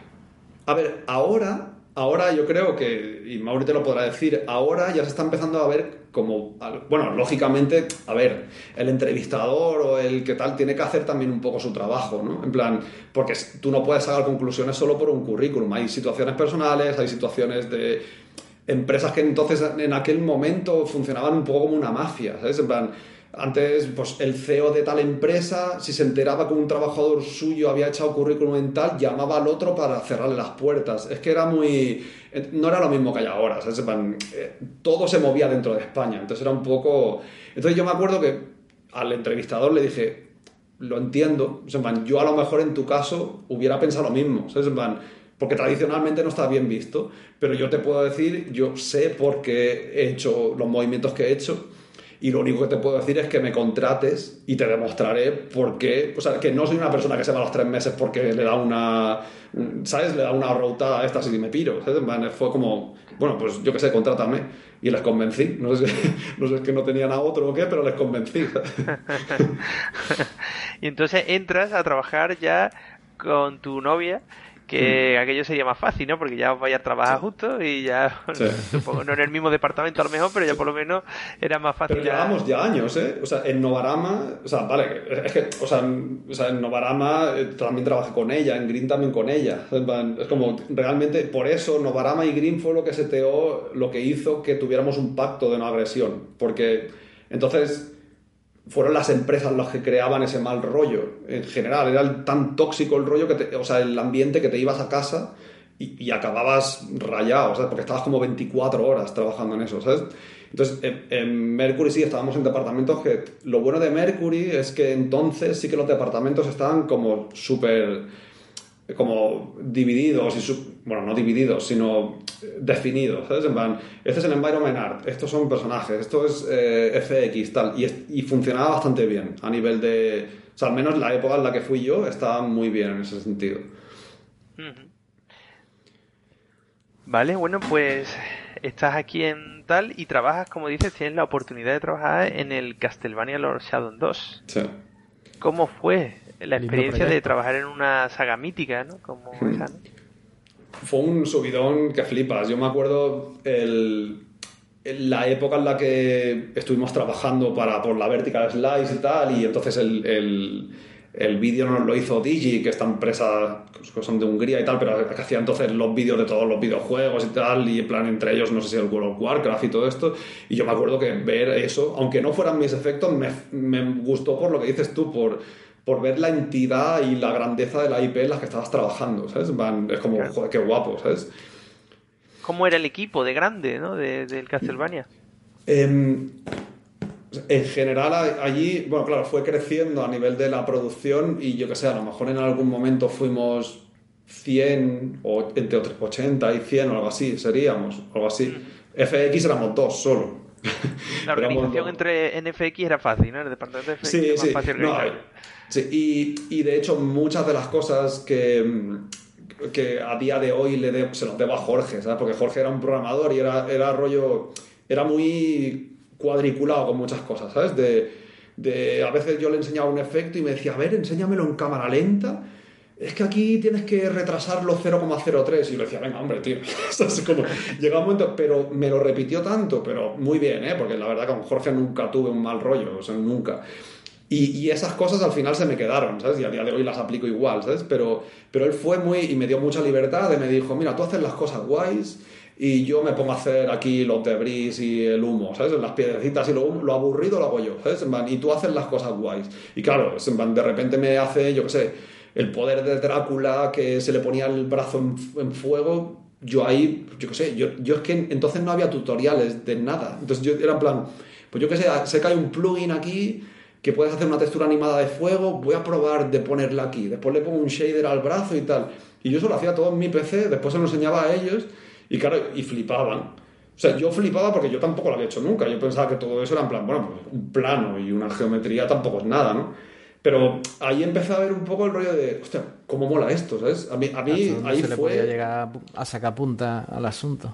Sí, sí, porque claro, empezamos a hacer cosas con shaders, un poco, o sea, eh, también era motor propietario, o sea, yo, partículas realmente, eh, pues yo tenía los shaders que me daban ellos, eh, textura animada, eh, una que solo pilla el vertex color y ya está, ¿sabes? Mm. Pero yo como había estado un poco la época hasta en Experimenta Planet con, con, el Unreal, pues ahí empecé a ver algunos tutoriales de cosas que se podían hacer y yo estuvo muy guay porque FX estábamos en el departamento de tecnología, eh, rodeado de los... Eran tres programadores que son unas máquinas, Jorge, Carlos y José, en plan, unas máquinas que flipas.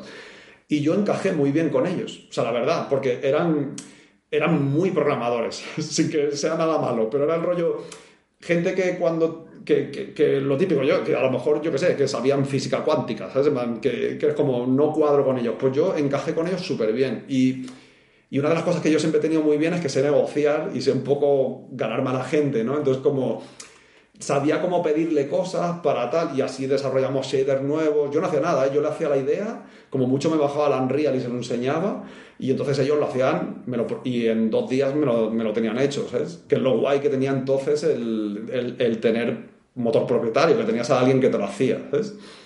Y sí, sí, ahí fue, en plan, yo tenía, Mercury se basaban mucho en concepts, había concepts ahí, entonces, eh, por ejemplo, mi jefe, Jorge, en plan, llegaba un concept que, por ejemplo, ellos tenían, hacían como ilustraciones, ¿sabes? Lo típico, eh, libro de arte.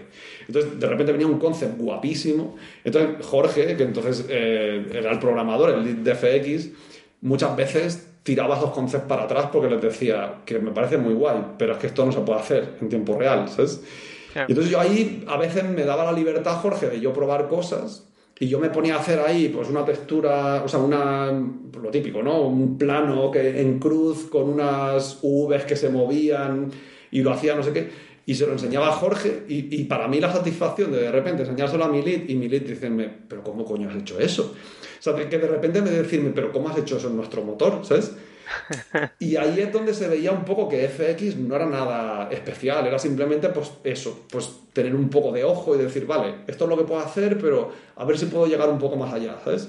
Y claro, de repente los concepts, ver eso, que es el efecto que tengo de teletransporte en, en mi ArtStation, que mucha gente le ha gustado y para mí es hiper sencillo, ¿sabes? Van, pero es, eso, ¿sabes? En Mercury de repente encontré como, hostia, esto, esto está muy guay, ¿sabes?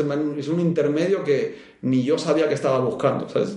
Porque me gustaba más que ser technical, ¿sabes? Porque technical incluía otras cosas y, en según qué empresa ser technical era pues lo que he dicho antes, comerte marrones, eh, exportar cosas que otros no querían, arreglar cosas, tal. Pero FX era como crear, eh, crear tu arte, pero también metido en diseño, metido en programación, estaba, estaba muy bien.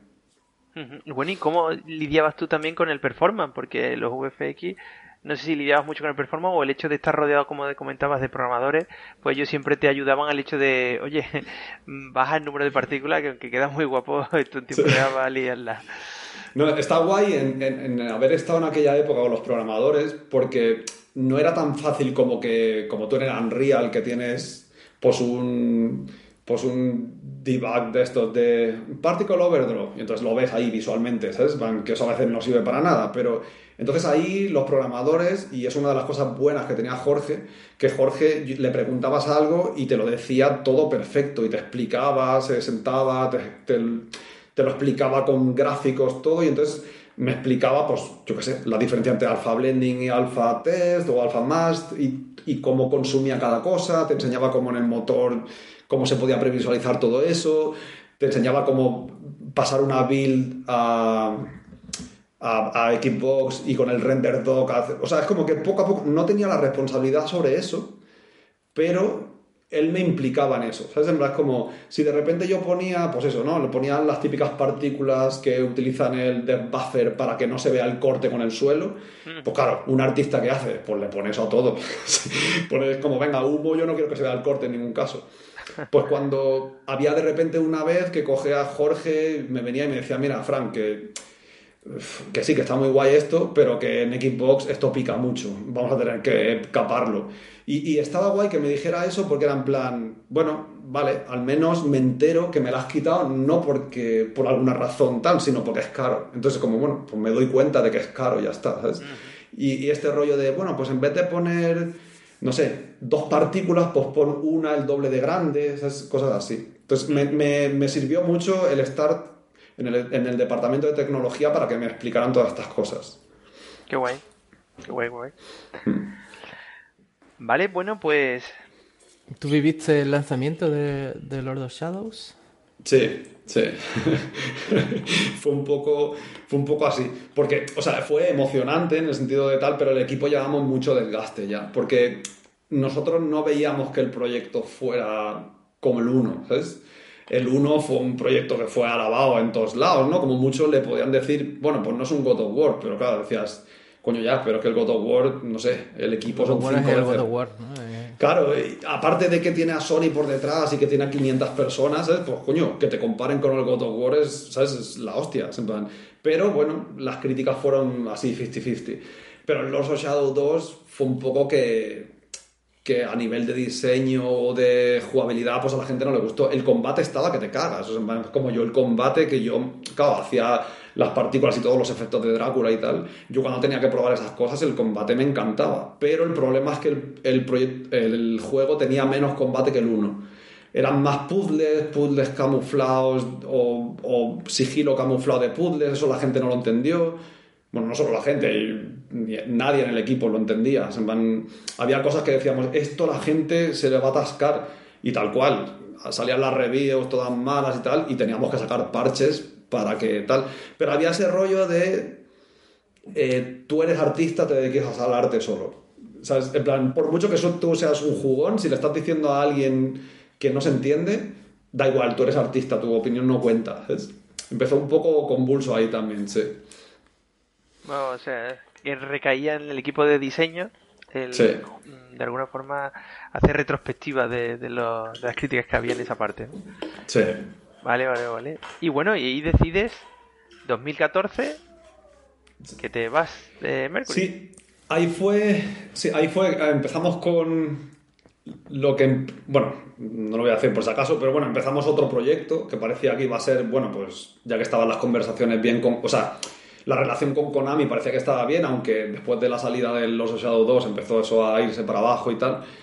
Y entonces yo ahí ya sentí, aquí fue un caso de, porque ahí ya había gente muy quemada en Mercury, porque ya estaban pasando cosas, ¿no? Pero yo ahí como fui a, vengo aquí a disfrutar, eh, lo he pasado muy mal en, en las que he estado al, atrás y aquí estoy disfrutando, estoy, vamos, me flipa mi curro y tal, yo ahí dije, vengo, no me voy a poner en charlas de café, de, ay, tal, a quemarme, ¿sabes? Porque al final yo ya había entendido con mi experiencia anterior que al final había cosas que solo hablar de ellas te quemaban de más, ¿sabes? En plan, y te hacían que estuvieran más a disgusto y tal, y a lo mejor hay veces te podías plantar a, pensar y que a lo mejor no tenían tanta importancia, ¿sabes? Entonces aquí fue un caso de, me gustaba mucho ser FX y me, flipaba ser FX, y entonces Jorge, el que era el lead de FX, él quiso... Eh, dijo, ya no quiero hacer FX y lo que quiero hacer es tecnología. En plan, realmente graphic programmer. Entonces voy a dejar a Fran como lead de FX. Y bueno, esto ya, bueno, mi mujer y yo ya habíamos hablado que siempre nos había gustado el rollo de, de, ir a vivir en el extranjero y, ¿sabes? Ya teníamos, nos picaba un poco el gusanillo de, de ver cómo se hacen los juegos fuera, ¿sabes? Y entonces, esta vez, cuando acabamos los dos, ya mi mujer ya llevaba no sé si seis, seis u ocho años, no me acuerdo cuánto llevaba, algo así. Entonces ella me dijo, mira, esta vez te toca a ti. Te toca a ti, porque ella fue la que nos, nos cambió de Barcelona a Madrid, por así decirlo, y, y, me dijo, esta vez te toca a ti. Y entonces, a partir de ahí empecé yo a buscar, porque era en plan, yo veía que en Mercury me estaban dejando muy claro que el departamento de FX no iba, no iba a crecer. Entonces, a mí yo siempre he sido un poco una persona que no que dude, sino que nunca me creo suficiente si soy bueno o no. Entonces yo ahí decía, coño, llevo dos años haciendo FX, considero que me queda un montón por aprender, ¿sabes? Y si me pongo ahora aquí a hacer solo Excel y tal, y pues, me voy a estancar un poco, ¿sabes? Y me voy a ver un poco que solo voy a servir para estar aquí en Mercury, ¿sabes? Y aunque estuviera muy bien, empecé a buscar fuera. Un poco por el rollo de vivir fuera y como experiencia vital, ¿sabes? Y además por a ver cómo se desarrolla. Y bueno, pues eso, en aquel momento fue cuando la carrera de FX empezó a, vamos, skyrocket. O sea, es que fue poner el, el, mi reel del Castlevania y un montón de gente contactarme, pero un montón, un montón de empresas y tal. Y entonces fue cuando contacté con, con Splat Damage. Antes, que bueno, eso ya llegaremos, antes hablé con Rockstar y en Rockstar, bueno, Estuvimos haciendo entrevista, tal, guay, todo muy bien y eso. Pero al final fue súper raro, porque al final de la entrevista, diciéndome que le gustaba mucho mi perfil y tal, me dijeron, mira, te vamos a ser sinceros, ahora mismo no tenemos perfil como el tuyo. Yo fue como, ¿cómo? Y llevamos dos horas hablando aquí, hemos hecho dos entrevistas, digo, no lo entiendo, ¿sabes? Alguna razón tenía que haber visto. Y me dijo lo típico de me guardo tu perfil para en un futuro. Esto es lo típico, ¿no? De, que tú dices, sí, claro, lo habrán dejado aquí o lo han tirado a la basura o lo que sea. Pero bueno, el tema fue que eh, fue gracioso porque me fui, o sea, yo eché currículum a Splat Damage y imagínate, yo a lo mejor lo eché un jueves porque dice, bueno, yo qué sé, ya me contactarán, si, si les gusta mi perfil ya me contactarán, ¿no? Y el viernes tenía un viaje tenía un viaje que me había tocado en el cine que nos íbamos a Estambul, ¿sabes? Es como, y nos íbamos un fin de semana a Estambul. Y, antes de embarcar en el avión, recibí el mensaje del recruiter, rollo, mm, vale, ¿cuándo quieres hacer entrevista? Y era en plan que la querían hacer ya, porque les corría prisa, ¿sabes? Y, y fue como, hostia, y, y, al final organicé una entrevista para... Eh, el día siguiente en el hotel con el wifi, ¿sabes? Mi mujer escondida, ¿sabes? Fue una cosa súper rara. Pero yo ahí estresado, y hostia, es que entonces las wifi no eran como eran ahora, ¿sabes? Entonces digo, hostia, a ver cómo va a ser esto, ¿sabes? Y, y, así fue como me, como me fui para allí, hice entrevista y tal, les moló mucho mi perfil y allí me hicieron la oferta. Yo, me, yo fui, a, o sea, no acojonado, sino que otra vez, ¿no? Yo tenía el inglés un poco que había mejorado en Green, ¿no? Pero después Piro, Gameloft, Gameloft un poco hablaba, pero entre el equipo no. Y en Mercury no. Entonces cuando me fui allí a hacer una entrevista en inglés, en una, en una ciudad que era, ¿sabes? Yo ya había estado en Londres, pero no es lo mismo viajar que ver un sitio como posible sitio donde vas a vivir, ¿sabes? Y bueno, estuve allí y en la entrevista de repente en un momento se van y me dicen, no, es que estamos pensando que a lo mejor te hacemos oferta ya aquí. Y yo me salí de la, de la entrevista con una oferta, ¿sabes? Y fue, fue, fue, así un poco un shock, ¿sabes? Porque es que entonces es que estaban buscando FX y, y ahí les gustó mucho el perfil que tenía yo del Castlevania, de rollo... Splat Damage se quería montar un equipo de... que estaba guay, es el equipo más grande que he tenido de FX, quitando ahora, ¿no? Pero que éramos cinco y entonces estábamos yo solo haciendo efectos de personajes, por así decirlo, y los otros de, pues, de environment, ¿sabes? De, de mapa y tal. Y bueno, fue así, ¿sabes? Man? Em, eso fue por eso le gustó mi perfil, en plan, vale, tú has hecho muchos efectos, todos los efectos del Castlevania, de Drácula y tal, lo has hecho tú, pues mira, pum, oferta para hacer esto. Yo no sabía ni el proyecto, ah, no, sí, el proyecto sí que me lo dijeron, entonces era el, el Gears of War, el, el Ultimate, que era el, el remaster del 1 que yo era lo típico, yo, yo no había tenido Xbox, entonces yo sabía el Gears of War, pues todos los que nos dedicamos a esto, el Gears of War fue como un hito, ¿sabes? De repente era como, ¡fua! después lo miras ahora y es más feo que, vamos, pero, pero en aquella época era, era una pasada, ¿sabes? Y claro, era como, hostia, otra vez lo que decías tú, ¿no? La entidad del proyecto en el que voy a trabajar, ¿sabes? Y bueno, ahí estuvimos, al final decidimos, teníamos muchas dudas de ¿sabes? Porque es como, una cosa es decir, quiero irme fuera, y otra cosa es cuando tienes la oferta delante y dices, hostia, esto es real, ¿sabes? Que, que, ahora tienes que plantearte cosas que no son solo curro, sino dónde voy a vivir, cuánto voy a cobrar, en plan, cuánto cuesta, yo qué sé, una barra de pan, la leche. Entonces, como de repente fue como, uff. Y Cuando para de llover aquí. Sí, sí, sí, sí, sí, tal cual, tal cual. Claro, es que es eso, joder, es que. y en Mercury nosotros era como que tanto mi mujer como yo teníamos, por bien o mal que estuviéramos, podíamos considerar que teníamos curro para tiempo, ¿sabes? Ella era fija, a mí seguramente me iban a hacer fijos, era como que, bueno, lo típico, ¿no? Del pájaro en mano. Mm. Pero entonces llegó un momento en que empezamos a tener tantas dudas, entre ellas que mi mujer se quedó embarazada y todavía estábamos a tiempo de decir, me quedo en Mercury, ¿sabes? Porque era en plan, es mucho más fácil tener un niño aquí, en España, que ya te lo conoces y tal, pero llegó un momento que fue como, hostia, tío, llevamos tanto tiempo diciendo que nos queremos ir, afuera, ir fuera, a vivir fuera, que si estamos poniéndole tantas pegas, tenemos que hacerlo, tío, ¿sabes? Es como, tenemos que hacerlo como sea. Y ahí fue donde lo decidimos. Eh, fue como con un par, nos fuimos para allí, ¿sabes? En plan, al principio me fui yo solo con el estrés este, ¿sabes? Que allí de repente empecé a escuchar que la gente le daba mucha importancia a lo del probation period, ¿sabes? De, el periodo de prueba, que el periodo de prueba aquí en España no conozco a casi nadie que le hayan despedido en el, en el periodo de prueba, ¿sabes? Y, y, allí la gente hablaba mucho y yo empecé, pues te lo juro, ¿eh? yo llegué a un momento que dije, hostia, pero ¿dónde me he metido? ¿Sabes? Que Mercury tenía aunque el sueldo fuera como fuera y tal, tenía mi curro, ¿sabes? En ahora vamos a tener un niño y yo qué sé si a lo mejor en seis meses me van a despedir y me va a mandar a tomar por culo, voy a tener que devolver la pasta del relocation, ¿sabes? Fue un poco, fue un poco estresante el irse para allí. Mm. Pero bueno.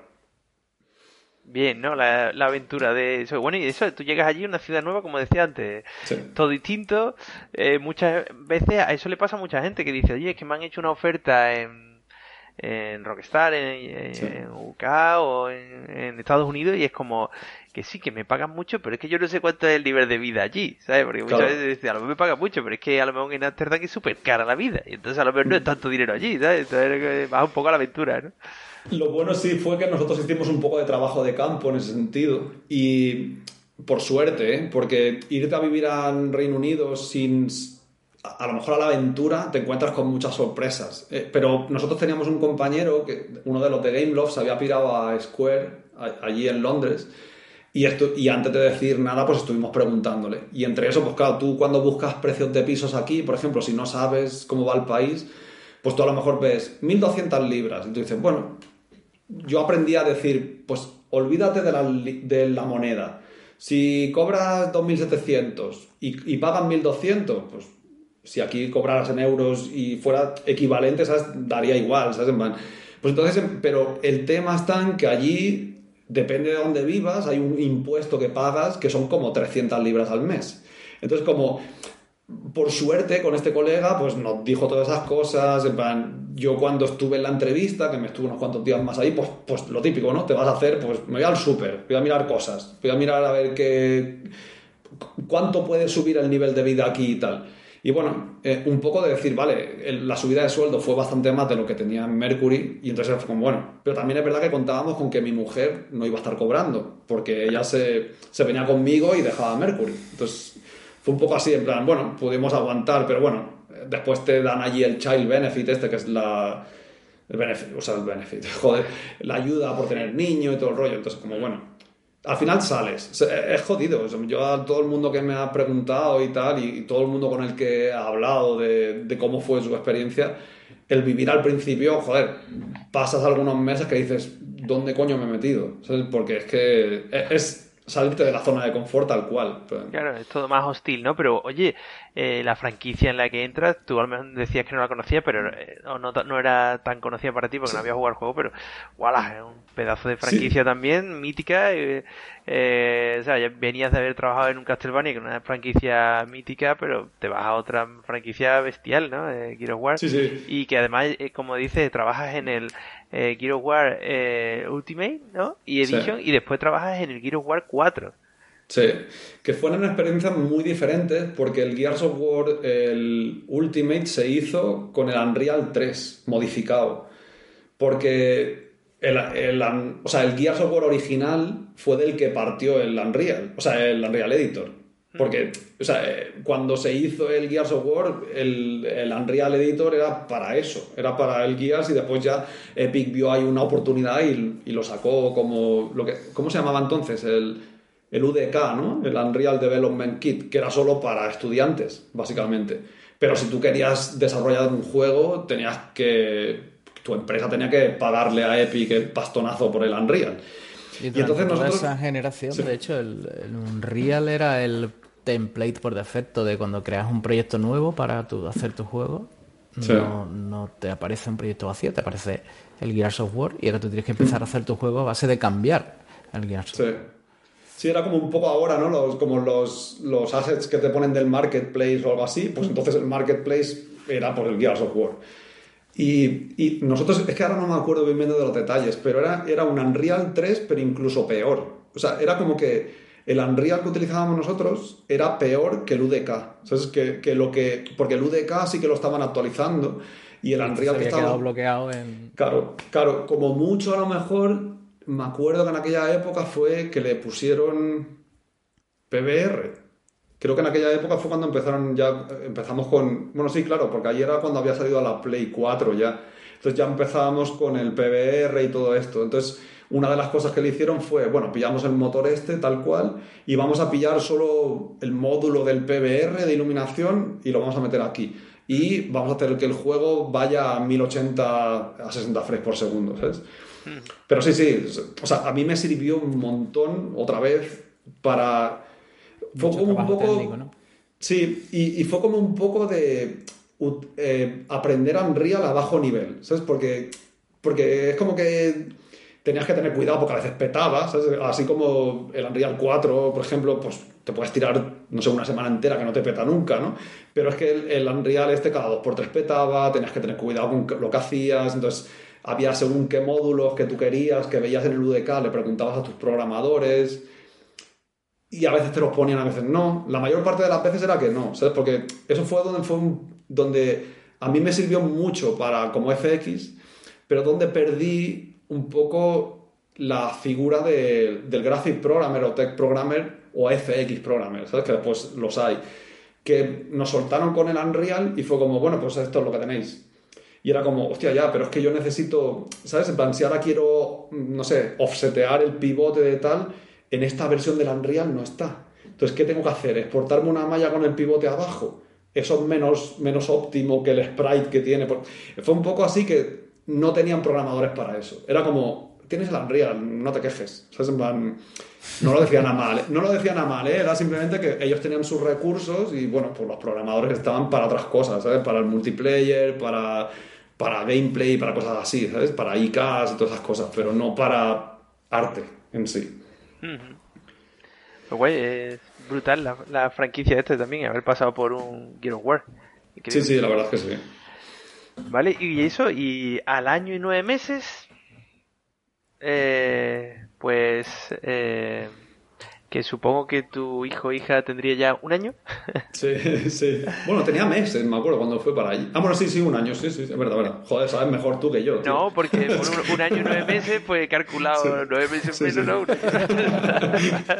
Era una recta fácil. Era una recta fácil. Eh, de nuevo, eh, sales de, este estudio, eh, primero te preguntaría eso, tú te vas con la ilusión de aprender cómo es trabajar fuera, en qué se diferencia Mm. trabajar fuera. ¿Qué nos puedes contar de en qué se diferenciaba trabajar eh, allí de trabajar en- de tu trabajo en Mercury y después Sí. por qué decides finalmente Vale. salir del estudio? Em, básicamente lo que yo noté es que, em, y eso es una cosa que le pasa a muchos españoles, que venimos un poco, cuando te vas fuera, vas como un poco con la cabeza agachada, ¿sabes? De, te han dado tantos, palos que tú te vas allí como hiper humilde, que, que, bueno, humilde hay que serlo siempre, ¿no? Pero tú vas ahí como, pues yo qué sé, como si un jugador se va a la NBA y se piensa que todos son mucho mejores que él, ¿sabes? Man, pues no es solo eso, es, es un poco también pues la industria que hay aquí, ¿no? Que, que a veces te echa un poco por debajo y parece que los más importantes para hacer videojuegos son los CEOs y los diseñadores, ¿sabes? Y yo me acuerdo cuando me fui a Splash Damage, una de las cosas que, que yo noté fue que, joder, que me valoraban, o sea, pero a saco. O sea, yo, yo me acuerdo de esos primeros meses de estar acojonado por me van a despedir y voy a, voy a destruir a mi familia, no voy a tener que darle de comer, no voy a tener que darle de comer a mi hijo. A que yo me acuerdo cuando el día que pasé el probation, el, por el periodo de prueba, ahí te lo dan, te lo hacen como oficial, ¿sabes? Te viene tu lead, te reúne y te va con una carta, ¿no? Una carta, claro, tú dices, ¿qué va a ser esta carta, ¿sabes? Y cuando vas, pum, y te dices, has pasado el probation y no sé cuánto. Y yo me acuerdo que en ese momento mi jefe me dijo, dice, no sabes el alivio que tengo. Y yo fui, ¿pero por qué? Dice, porque es que hasta ayer estaba acojonado por si te, si te ibas. Porque claro, allí el probation es, es, es, es bidireccional. Si, si tú no estás a gusto, te puedes pirar de un día para otro y al revés, te pueden despedir de un día para otro. Y yo me acuerdo que ahí, en ese momento fue como, hostia, de verdad, yo llevo aquí seis meses sufriendo y tú me estás diciendo, porque él me dijo, es que, o que hemos tenido mucha suerte con contratar y tal. Fue como en seis meses, tío, me, me sentí mucho más valorado que en, no sé, ocho años que llevaba de carrera, ¿sabes? Y Él te decía, muy- lo, eh, lo estamos pasando mal los dos, ¿no? Tú que sí. crees que te vamos a echar y nosotros que creemos que tú te vas a ir, ¿no? Sí, sí. Y, y en parte, o sea, para mí ahí fue como otra vez, ¿no? Donde una vez que ya estaba sentado como FX, ahí fue donde ya eh, entre el... Ya tenía más experiencia que otros, ya no solo de FX, sino de... Bueno, a lo mejor tenía menos experiencia con unos FX de allí, pero a nivel de desarrollo de juegos, pues el hablar con, diseña- con diseñadores, con animadores, con no sé cuánto, pues tenía más experiencia que otros. Entonces ahí empezaron a valorármelo y primero, pues el, mi lead ya estaba un poco harto, ya llevaba unos cuantos años, y entonces él quería quitarse de lead. Es una cosa que allí en el Reino Unido y en otros sitios la gente hace. ¿sabes? En plan, no me apetece ser más lead, es porque ser lead significa hacer, eh, pues eso, ¿no? Mi- eh, o sea, management y Excel y no sé cuánto, y él quería volver a hacer FX porque era lo que le gustaba. Entonces ahí era como, bueno, guay. Entonces él me propuso a mí como lead, como próximo lead. Entonces, claro, de repente me llaman recursos humanos y el art director y tal. Claro, tú estás en un país que no. O sea, yo acojonado. Yo es que hasta incluso diciéndome que estaban muy contentos conmigo, yo estaba acojonado vez que me reunían, ¿sabes? Y me reunían para decirme eso, de, bueno, pues que querían que yo fuera lead, que tal, tenía la experiencia, tal, dorándole la píldora, píldora de lo típico, ¿sabes? De que no te lo crees, de, de verdad me estáis diciendo que me queréis mantener a toda costa y tal. Eh, Fue muy a saco. Entonces yo ahí les dije que yo no quería ser lead, porque, porque seguía, porque era un poco que yo seguía queriendo aprender. Es como, vale, sí, he aprendido un poco más que en Mercury, pero coño, quiero seguir, ¿sabes? En plan, Quiero seguir aprendiendo un poco. Entonces, como, y les dije que no quería ser lead porque no me gustaba lo que implicaba en esa empresa ser lead, que era básicamente dejar de hacer efectos porque estabas todo el día con, con, con, conversaciones. Claro, porque allí es donde empezó a. El desarrollo de videojuegos se empezó a dividir entre empresas, lo que le dicen el estudio lead y los outsourcers, ¿sabes? Y entonces.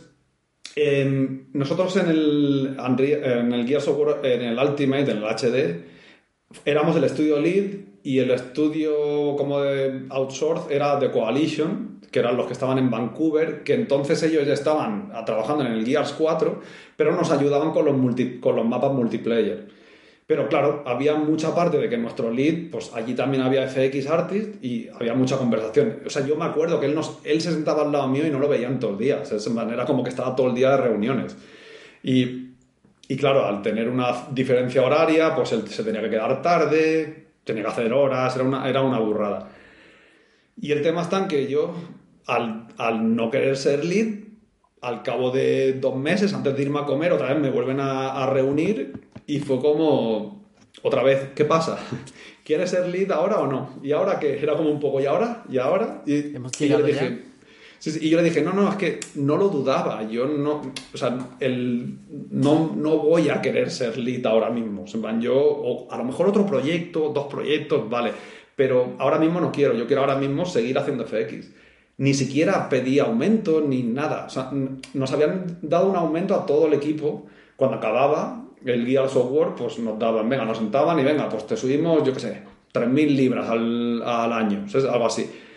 Pues a mí cuando vieron que no quería ser lead, me imagino que en algún momento pensarían que es que a lo mejor estaba buscando de irme. Me imagino, no lo sé. Pero que me querían mantener a toda costa. Pues la siguiente vez que me reunieron fue con una, una carta encima de la mesa de que me ascendían a principal, ¿sabes? A principal FX Artist, otros 8.000 libras de golpe. Yo, yo es que te lo juro, estaba como en un sueño, ¿sabes? Como, hostia, ¿de verdad? Sin yo pedirlo me estáis promocionando, me estáis subiendo el sueldo. E- Era una burrada, ¿sabes? Era, era, era muy loco. Y bueno, eh, en parte lo que me pasó fue que, vale, mi rol fue principal FX Artist y, eso básicamente era la primera vez que escuchaba yo ese rol, porque en España era, si eras senior, ascendías a lead y ya está. Entonces a mí me lo vendieron como lo, lo guay, lo que yo quería. Vas a tener sueldo de lead, pero no vas a tener que estar haciendo management. Vas a tener que estar haciendo FX. Lo que pasa es que vas a tener más tareas a lo mejor de mentorship, de si hay un FX que entra, pues o si el lead no está, pues tienes que estar tú, ¿sabes? Eres, eres como la persona que más sabe de FX del, del proyecto. Y bueno, fue eso un poco. En plan, me gustó mucho a nivel personal y todo como me trataron, pero cuando nos movimos ya, acabó el Gears HD y nos movimos al, al 4, las tornas cambiaron. De repente Splat Damage se convirtió en el estudio de outsourcing y el otro era el estudio lead, porque era el equipo que acababa de comprar eh, Microsoft. Se llamaban, otra, es que no me acuerdo cómo se llamaban, pero The Coalition se llama una vez que los, los adquirió Microsoft. Entonces ahí ya cambió mucho. Era como que nosotros ahí éramos como unos mandados. O sea, no podíamos hacer nada. Si de repente ponías algo que les gustaba que les gustaba pero era un poco caro, al día siguiente updateabas el motor y, y se lo habían cargado y tú preguntabas y te decían es que no nos gusta o no es que no nos guste, es como que no lo hemos quitado porque no sé cuánto. Era como un poco que te, te quitaban mucho ownership, ¿sabes? Era, en plan, era como eras un mandado, un mandado básicamente. Entonces a mí no me gustó mucho eso. No me gustó un poco que Splat Damage se encaminó hacia eso. Se encaminó hacia vamos a hacer esto. Vamos, tenemos nuestro proyecto aquí que era el Dirty Bomb ahí, que era un first person, pero había otra gente haciendo eso. Y el equipo de Gears iba a estar haciendo Gears hasta la muerte. De hecho, siguen haciendo ahora el Gears Tactics, que se, bueno, está guay porque el Gears Tactics lo han hecho ellos, ¿no? Pero que siguen con la IP de Gears. Y entonces a mí me, empezó a dar un poco el. Ay, me voy a estancar, ¿sabes? Plan, no me encanta tanto el Gears of War para hacer 8 Gears of War, ¿sabes? Plan, ¿sabes? Plan, y, y aparte a mí una cosa que me... Y eso tiene que es raro. O yo siempre he sido de Nintendo, pero cuando tengo otra consola tengo, no sé, la Play, ¿sabes? Y siempre me rayó mucho, porque a mí me gusta trabajar en videojuegos y me gusta, joder, que mi, que mi proyecto lo, lo vea gente y lo juegue gente y buscas por los foros y aunque sea críticas malas, pero al menos algún comentario, ¿sabes? Y en aquel momento era como que, claro, la Xbox One sobre todo No se quedó muy atrás. Claro, se quedó muy atrás. Entonces yo era como. Me acuerdo que iba al game, iba, hostia, mira, el Gears of War, tal, pero no veías a gente emocionada por el proyecto que habías hecho. Y entonces a mí eso me rayaba un poco, ¿sabes? Y no, no me gustó mucho. Pero bueno, eso simplemente es como una preferencia, ¿sabes? Bueno. Pero lo que me empujó a irme fue básicamente, bueno, pues eso, que esta- volví a notar un poco que me estaba estancando, ¿sabes?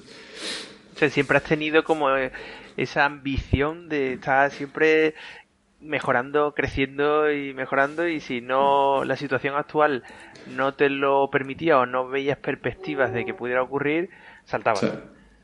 Sí, sí, porque era una. O sea, no sé, sabes que en plan, joder, ahora lo pienso y de eso, a, a lo mejor pensaba que tenía mucha experiencia, pero joder, de eso, que 2016, o sea, de eso ya ha llovido bastante. Y desde entonces, pues esos seis años más que me he seguido moviendo, he aprendido mucho más y soy mucho mejor FX artist de lo que lo era antes, ¿sabes? Que a lo mejor podría estar allí y me hubiera comprado una casa allí y tal. Bueno, pero yo qué sé, ¿sabes? Es lo que decidí un poco, ¿sabes? Mm. Moverme. Vale, vale.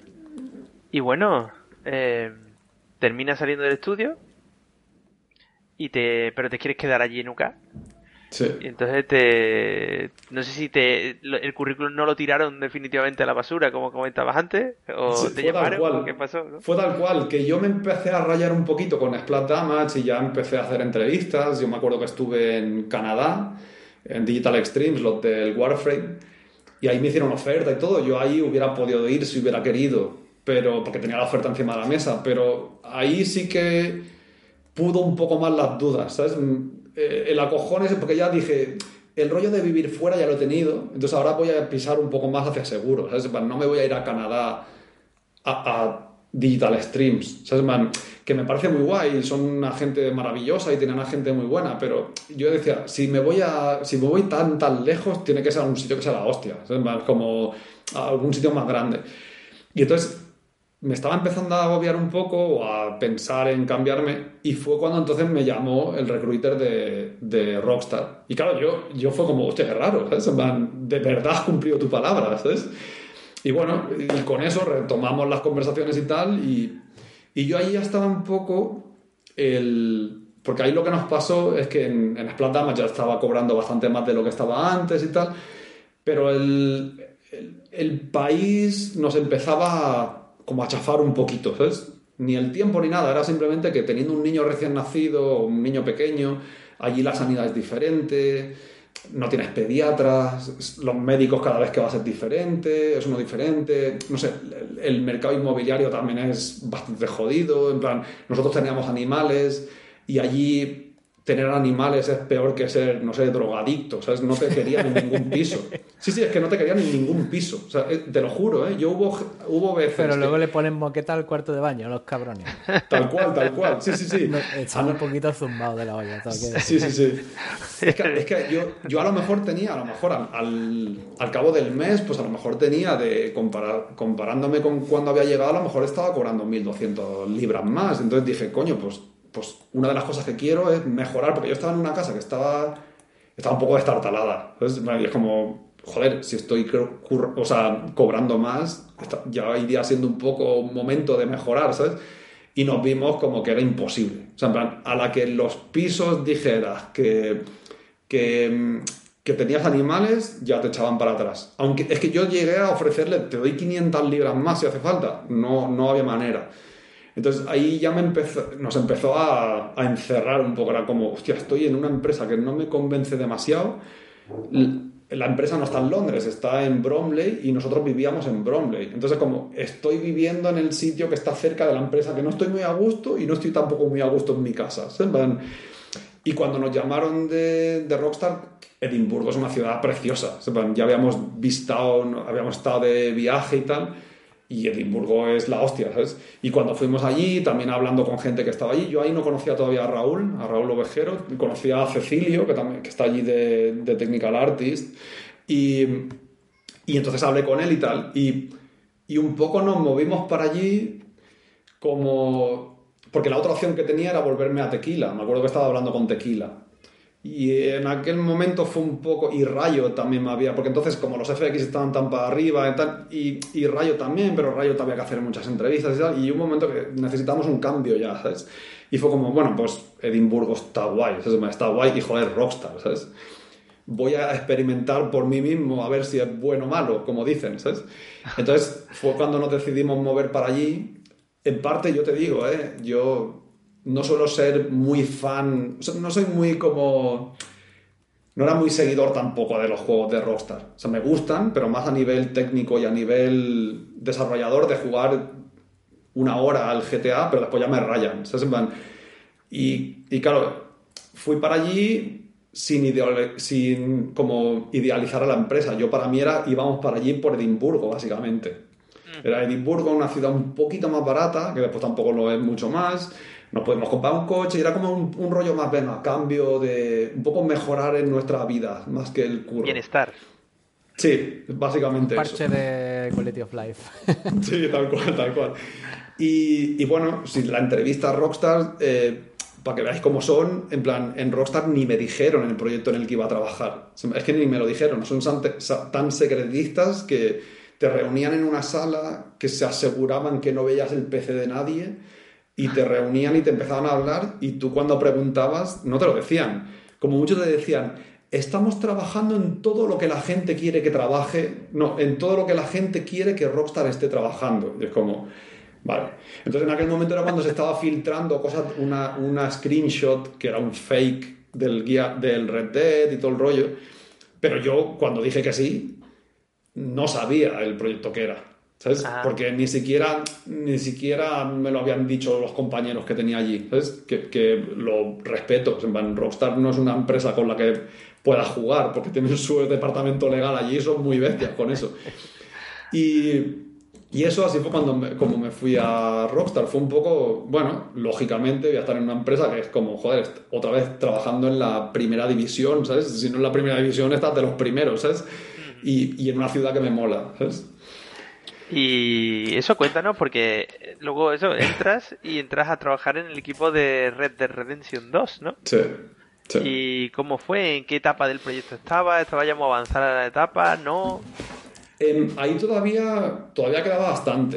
Eh, eh, no sé si quedaba cada un año y medio o dos años de desarrollo o algo así, pero todavía a nivel de FX quedaban, por ejemplo, muchas cosas por hacer. Y bueno, y a nivel de otras cosas también, de cada dos por tres veían bugs en el proyecto y tal, cosas que no funcionaban y eso. Y ahí estaba todavía, ya estaban en producción, pero no, no era producción a saquísimo. Yo ahí pude tener tiempo para adaptarme y todo, todo el tema, ¿sabes? Y ahí éramos un equipo que había dos FX artists que llevaban ahí más tiempo que las sillas casi, porque Edimburgo, o sea, Edimburgo Rockstar, lo que después te das cuenta con el tiempo es que no deja de ser una empresa escocesa en la que hay mucha gente de Edimburgo que trabaja ahí. Que, que me parece bien, pero entre eso tienes gente que está muy acomodada, ¿sabes? gente que, bueno, pues joder, a mí a lo mejor también me molaría, ¿no? Es ese tipo de persona. Tienes tu familia en tu ciudad y tal, y de repente te viene una empresa de las mejores, un sueldo guay, ¿para qué me voy a mover? ¿no? Claro. Entonces me encontré un poco con eso, con teníamos dos FX artists y un FX programmer, que ese sí que llevaba también mucho tiempo y tal. Bueno, todos llevan un montón de tiempo. Y entonces lo que me enteré con, cuando me dijeron que es que habían tenido mala experiencia con otros FX artists que habían tenido como lead, ¿sabes? Antes. Y entonces a mí me metieron como senior. Me metieron como senior y fue de las peores experiencias que he tenido a nivel de con compañeros. en plan, los compañeros allí, no sé qué les pasó conmigo, en plan, que me, no sé, eh, o sea, yo te lo juro, ¿eh? llegué a las dos semanas después de estar trabajando, eh, o sea, yo ya dije, ¿dónde me he metido? ¿Sabes? Porque es que los, los compañeros eran, eran como máquinas, se ponían así a saco a trabajar eran a saco, ¿eh? Yo me acuerdo de llegar el primer día, ¿no? Y tener que bajarte, te ponen tu PC nuevo, tal, pum, te bajas el proyecto y yo, venga, va, get latest en Perforce. Y me voy al PC del de al lado y le digo, oye, ¿qué tal? ¿Me puedes explicar de lo que estás hablando, de qué estás trabajando? Tal? Me miró como así, como extrañados, ¿eh? De qué me Aquí no se habla. Sí, sí, sí, sí. Y, y, fue como, ah, no, mira, tal, estoy haciendo esto. Y en mi cara se ponen los cascos. Y fue como, ¿de verdad? Y yo te lo juro que de mirar así, así y yo como, hostia, que es mi primer día, ¿sabes? Es mi primer día y no me están, no están disimulando en ningún momento, ¿sabes? Y no mejoró la relación en ningún momento. Eso, de repente me vi que, que llegué allí y fue, es que es muy bestia, porque el ellos tienen motor propietario, un motor que es, vamos, es la hostia, el Rage, este no, Rage no, no me acuerdo cómo se llamaba ahora, pero es un motor que, vamos, que lo que hace lo hace perfecto. Pero las tools, en aquella época al menos, eran... yo me acuerdo de estar porque lo que hacían, una, una filosofía que me parecía guay, que era en plan que tú, eh, el editor de partículas, por ejemplo, tú cuando hacías unas partículas, tú las hacías directamente en la Play 4, no las hacías en el PC y después las pasabas. Era, era una cosa súper rara, era como que eh, tú tenías como si fuera un trackpad de estos que tú mueves el ratón en el ordenador y se mueve en, en la tele con, con, delay, por supuesto. Un FX trabajando con delay, es como una cosa súper rara. Y, y, era, me acuerdo que en algún momento yo me pongo a hacer mis cosas tal, y de repente le pregunto a uno, digo, oye, ¿cómo se recarga una textura aquí en, en el motor este? Porque claro, cuando tú exportabas, o sea, lo que hacía era, cada vez que abrías el motor, tú le tienes que decir qué, motor, qué textura querías porque la textura lo que hacía es que cuando le dabas a compilar, te lo pasaba a la consola, pero es que ese proceso se tiraba 12 minutos. 12 minutos desde que abrías el motor. Y dices, bueno, si es una cosa que tienes que hacer una vez, ¿sabes? Pues no pasa nada, ¿sabes? 12 minutos igualmente, ¿no? Pero bueno, no pasa nada. Pero es que me acuerdo de, dices como, coño, es que yo hago restart de un efecto 80 veces, ahora me voy al Photoshop, le cambio este pixel, tal, no sé cuánto. Y es como, y ellos me decían, no lo hacemos. Yo como, hostia, de verdad, tío, ¿no hacéis esto? Entonces, ¿qué hacéis, tío? Era como que no tenían, ellos eran como, como resultadistas, esto ya está bien así. Y yo era como, yo venía con la mentalidad de, de pulir las cosas a, saco, ¿sabes? el arte era muy importante, no solo los FX. Y ellos tenían mucho el rollo de bueno, pues que haya un FX ahí, ¿sabes? Y me acuerdo de, de ahí me empecé a hacer yo un poco de hueco con los programadores que estaban en, en New England y Toronto y tal. Yo empecé a, porque teníamos, em, bueno, como un Slack interno. Y yo ahí les dije, esto no puede ser, tío. No puede ser que nos tengáis 12 minutos compilando. Y me dijeron, pero es que eso no pasa. Y dije, ¿cómo que no pasa?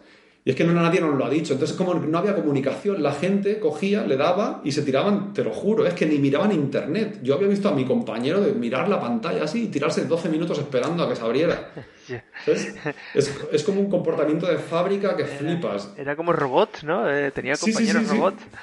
Sí, sí, y, no, comían, no, no, comían, no, Y no pedían nada a los programadores. Y yo me acuerdo que ya ahí trabajando como en remoto, ¿no? Porque el, el lead FX, el que estaba haciendo el lead FX está en New England. Entonces yo empecé a tal, y mejoramos eso, que en vez de 16 minutos tardara 2 minutos, después eh, meter shaders, que como era propietario, pues yo no podía hacer los shaders. Yo como mucho podía volver a lo que había hecho en Mercury, de me bajo la Unreal que era complicado porque el, el, Unreal no podía estar en la red interna de, Rockstar, porque podían tener problemas legales con ellos. Entonces, como yo hacía cosas en mi casa, me lo traían un vídeo, se me enseñaba, no sé, cosas así, ¿sabes? Y a partir de ahí desarrollamos shaders y tal, y todo eso le gustó mucho a la gente de allí, ¿sabes? Pero yo aún así veía que iba ganando más importancia con, con el equipo de mi jefe, mi lead, tal, y el art director, pero los otros dos cada vez me tenían más manías, ¿sabes? Y era como, coño, si yo he venido aquí a hacer mi curro, ¿sabes? Y era porque después me di cuenta de que, claro, ellos la idea que seguramente tenían era que yo fuera el lead sustituto, porque ya me dijeron, es que como tuvimos mala experiencia con el otro, no queremos contratar a alguien de lead tal cual, queremos contratar a alguien que tenga experiencia y promocionarlo aquí dentro, ¿sabes? Y yo creo que hubo un poco ahí de pique raro que tenían conmigo, y es eso, es que me parece que a las tres semanas ya estaba en Canadá haciendo entrevistas en Bioware. ¿Sabes? Como me rayé muchísimo, me rayé un montón. entonces, eh, eso, ¿no estás mucho tiempo en...? no, seis meses. Seis meses, ¿sabes? Que también fue mm. una etapa muy... Siete meses tenemos aquí. Pude estar menos, es que pude estar menos, es que, es que te lo digo, es que a, las dos semanas o un mes ya estaba en Vancouver. o sea, en Vancouver. ¿eh? Conociste también gente guay, ¿no? Como... Sí, sí, sí, sí. Eh, pues, eh, Raúl, eh, Gabriel, sí, sí, Fran, Cecilio. O sea, ahí lo que pasó un poco fue que, que yo no es muy típico de mí, ¿no? En el sentido de que yo me llevo bien con alguien por cómo es, no por el idioma que hable. Y ahí en Rockstar había un ambiente raro, tío. O sea, yo iba por las escaleras y me cruzaba con alguien y yo le decía hola o le hacía así y no me devolvían el saludo. Es que era una cosa súper rara, pero con los españoles súper bien, joder, de hecho Raúl y tal, es que me llevo muy guay con ellos, ¿sabes? Mm. Eso es lo que me llevo al menos, ¿sabes? Claro. vale, vale, vale, vale. Y bueno, en este punto decides irte y decirte volver a España otra vez, a Barcelona, a tu ciudad, en King, ¿no? Eh, ¿qué, qué, qué, hace que, que, toméis esa decisión? Porque entiendo que también vuelve a ser una decisión conjunta, ¿no? El hecho de nos volvemos.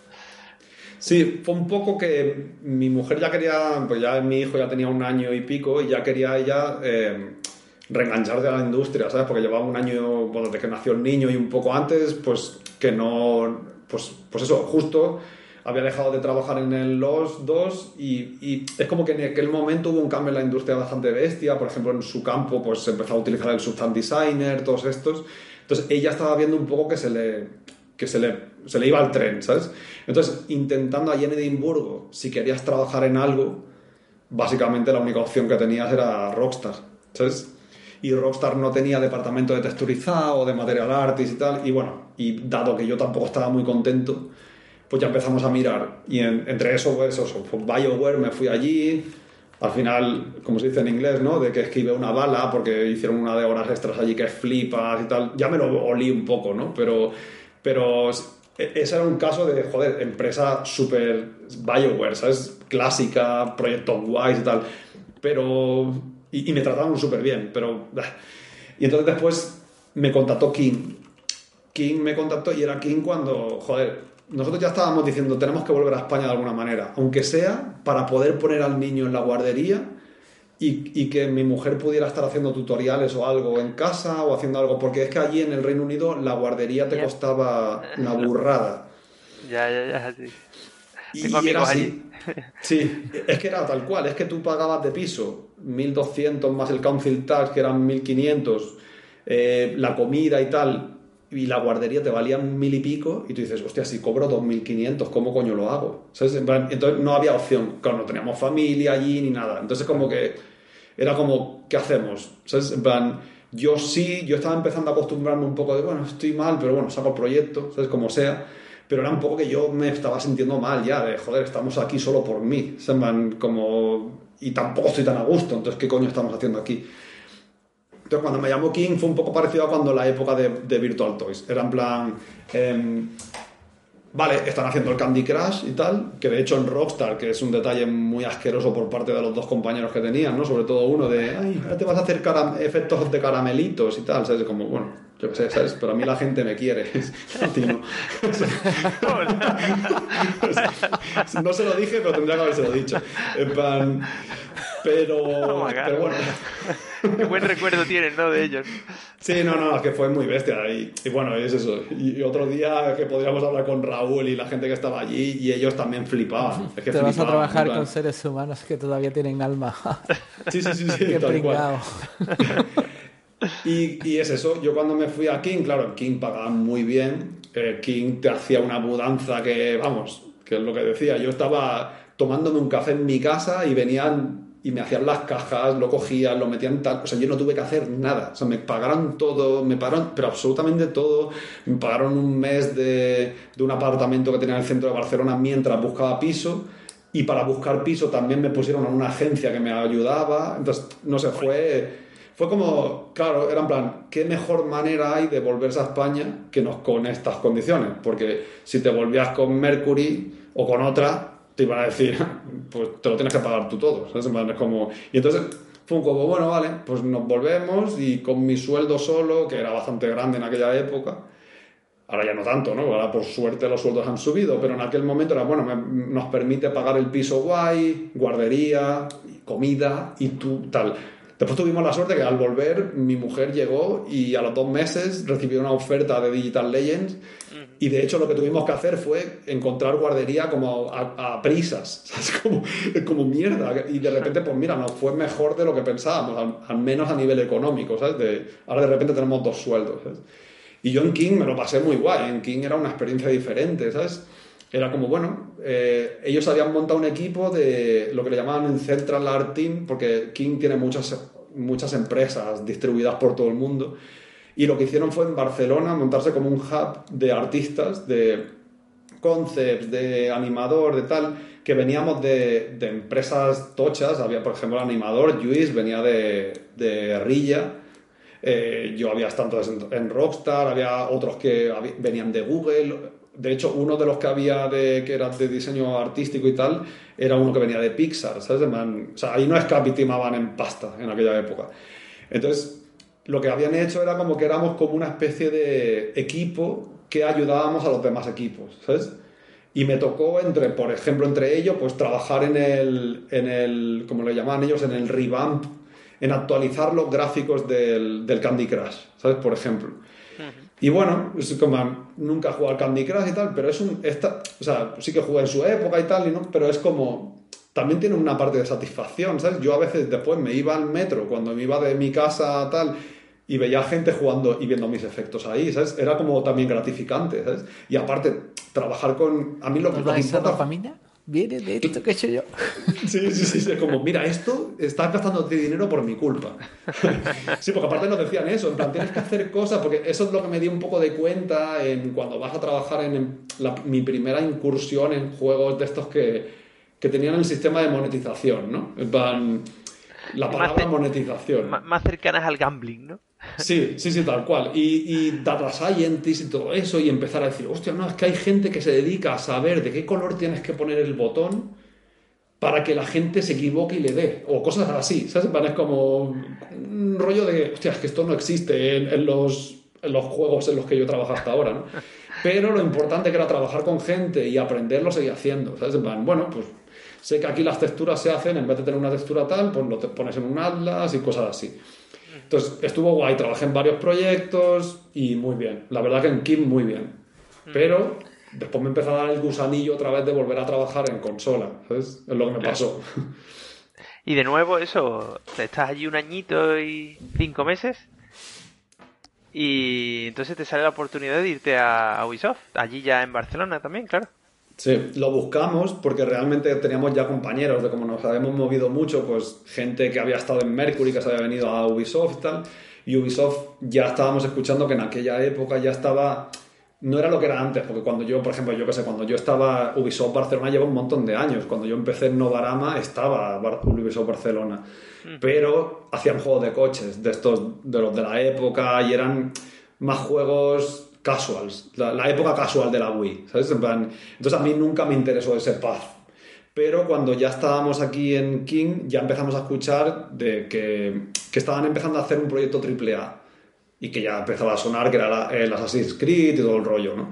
Entonces era como, bueno, pues yo qué sé, ¿sabes? Es otra oportunidad parecida a lo que hice en el Gears of War de venir aquí y ponerme y y, trabajar con gente y aprender cosas nuevas, otra vez en un motor nuevo, ¿sabes? Pero, pero sí, eso, eso fue por lo que nos movimos, básicamente, porque tanto mi mujer, que ya estaba en digital, trabajando también para pues el After Pulse, que era otro juego de estos de free to play, también un first person shooter y tal, pues ya los dos nos picaban un poco el gusanillo, ¿sabes? Es como nunca hemos sido personas que hemos como puesto que los de juegos de consola son mejor que los de móvil, no, para mí es que son como otra cosa diferente. Es como si comparas el fútbol y el básquet, es que es diferente.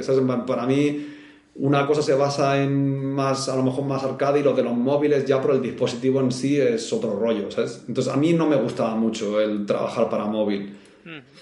Sí, quizás los juegos móviles suelen ser más casual, aunque hmm. hay de todo, pero los que me, quizás los más famosos. Bueno, ahora ya se ha convertido en. Yo creo que eso ya ha perdido el norte. Sí. Pero Bueno. Sí, no, o sea, sí. Pues no, sí, sí, sí, bueno, eso. Eh, en el Assassin's Creed empezaron a montar un equipillo, ¿no? Y entonces a mí me pusieron pues como el único FX artist que, que había allí. De hecho, toda la producción fue eso, fue yo el único FX artist, pero bueno, hasta cierto punto era pillar los assets que ya había de, del juego original, que nos dieron todos los sources que tenían y tal, y bueno, mejorabas un poco, en plan, el, eh, tenía aunque fuera motor propietario, sí que tenía un editor de shaders un poco más, bueno, un poco no, bastante más arcaico que el de la Unreal y tal, pero te permitía hacer cosas. Entonces me divertí en esa época, aprendías otra cosa, aprendías, por ejemplo, en este caso yo, a cómo se organizaba un juego de, de mundo abierto, porque en Rockstar, aunque fuera también, no tuve mucha, mucho contacto con el motor en sí. Estaba haciendo efectos y ya está.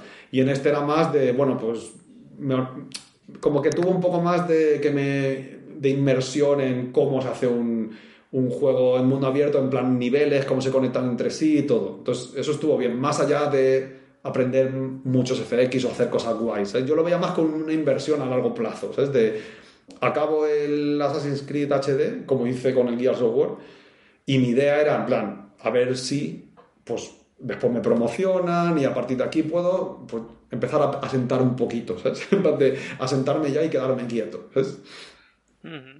Ok, ok, y bueno, es una gran experiencia, ¿no? El, mm. También participar en otra de las grandes franquicias de, mm. la industria, ¿no? De los Assassin's Creed, cómo es eh, lo primero aprender, supongo, con todo lo que se había hecho en el 3, que hay mucha gente que dice esto, pero yo recuerdo haber jugado los primeros Assassin's Creed y creo que el, el 3 a mí me gustó mucho porque la historia del 3, la evolución del personaje y todo, a mí me gustaba muchísimo. Eh, Fue uno de los Assassin's Creed que me Sí, es cierto que hay otra gente que no, que a lo mejor comenta que, que fue más criticado o que tal, pero yo recuerdo el, el, 3 que me parecía que tiene una historia mucho más completa, más que otros, y, y eso es una evolución del personaje muy, muy, muy chula.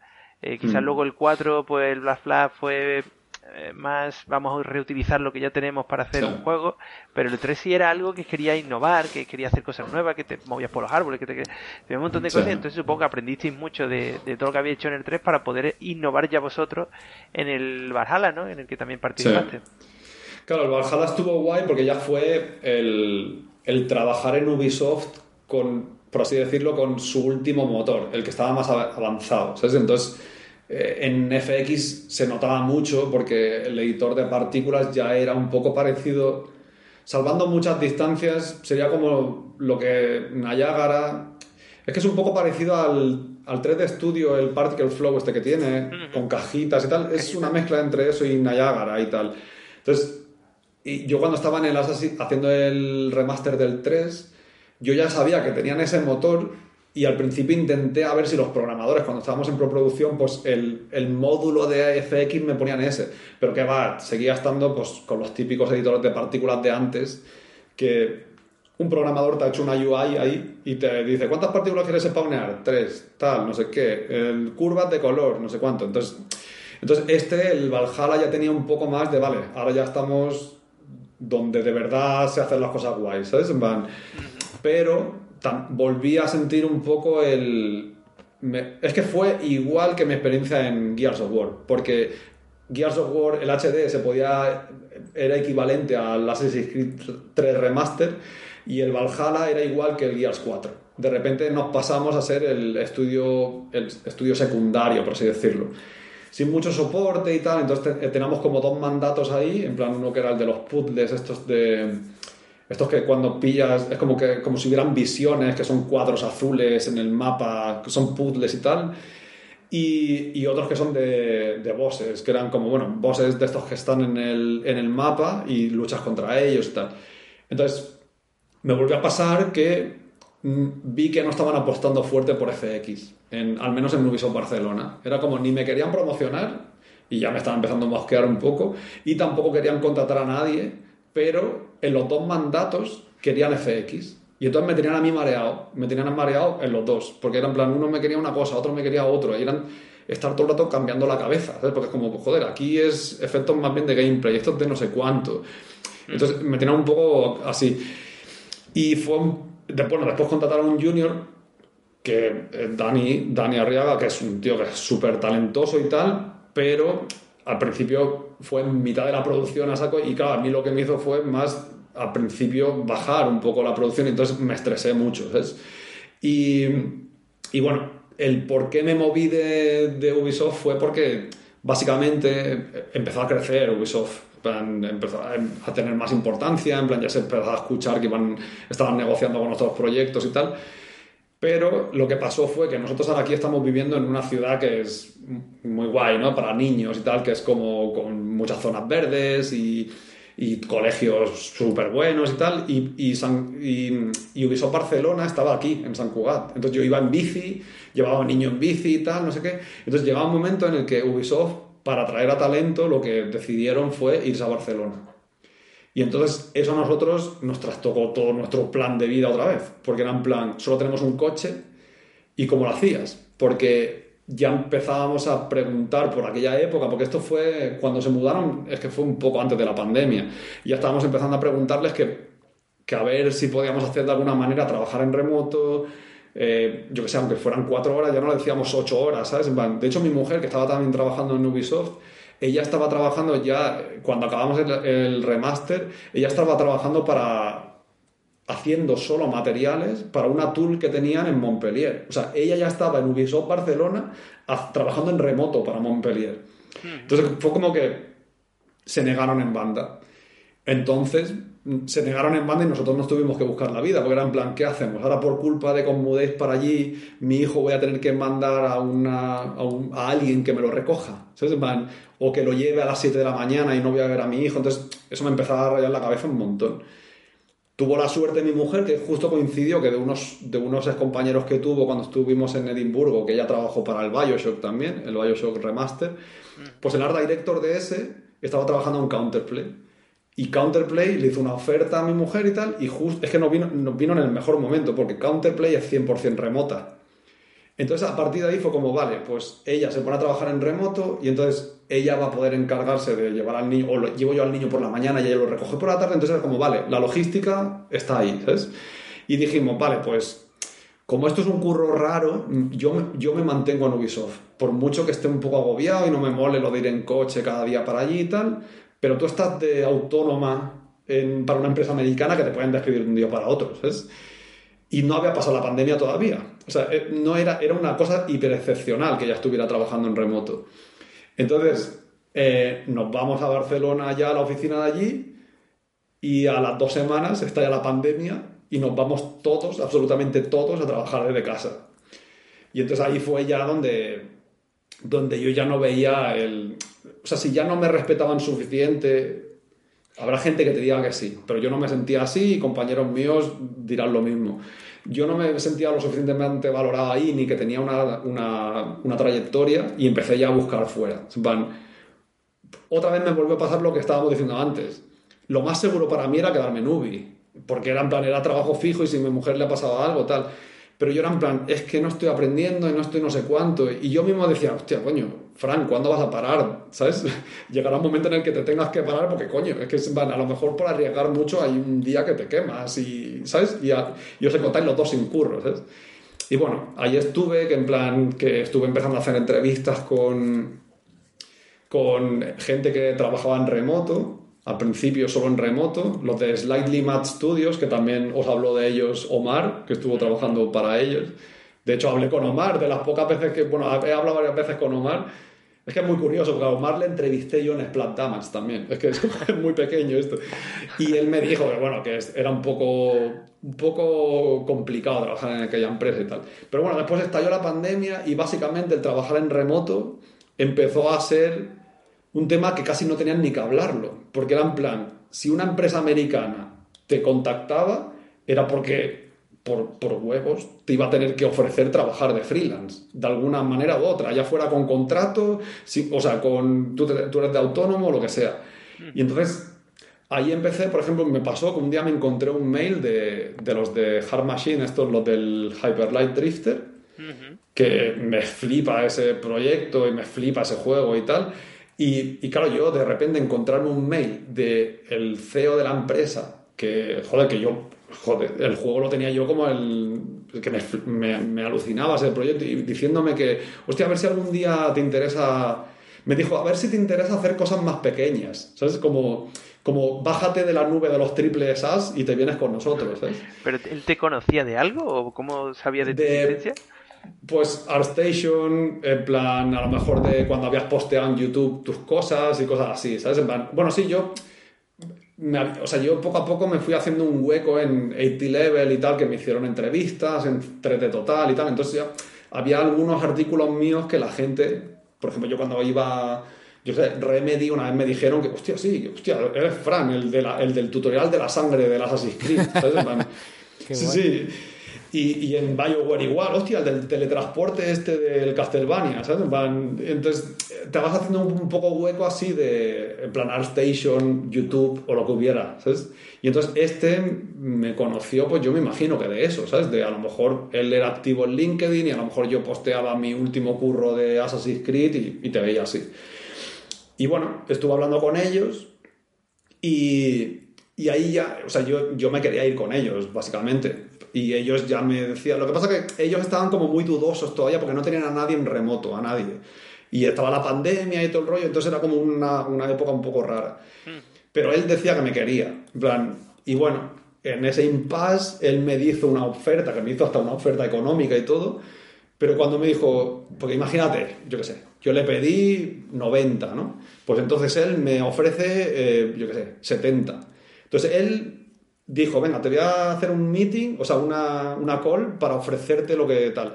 Y entonces él a lo mejor fue con la idea de que me iba a ofrecer 70 y yo le iba a decir que no. Entonces cuando yo le dije, vale, vale, sí. ¿Sabes? Porque como, no solo curro por dinero, ¿sabes? También curro porque me flipan vuestros proyectos. Entonces él fue como, no se lo esperaba y me dijo, hostia, pues espera, que se lo comento al equipo. Y en ese impasse de, tiempo se metió, eh, o, sea, pasaron como dos semanas que no tuve conversaciones con él, un poco raro porque estaba liado con el proyecto.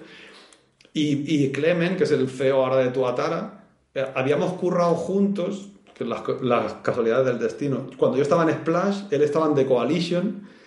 Y bueno, cada uno siguió su carrera, después él se montó su empresa y cuando yo le contacté, porque vi que tenía una oferta, me dijo al día siguiente de hablar y, y, al día siguiente ya tenía la oferta suya encima de la mesa, ¿sabes? Y yo lo que quería hacer era irme de Ubisoft como fuera, ¿sabes?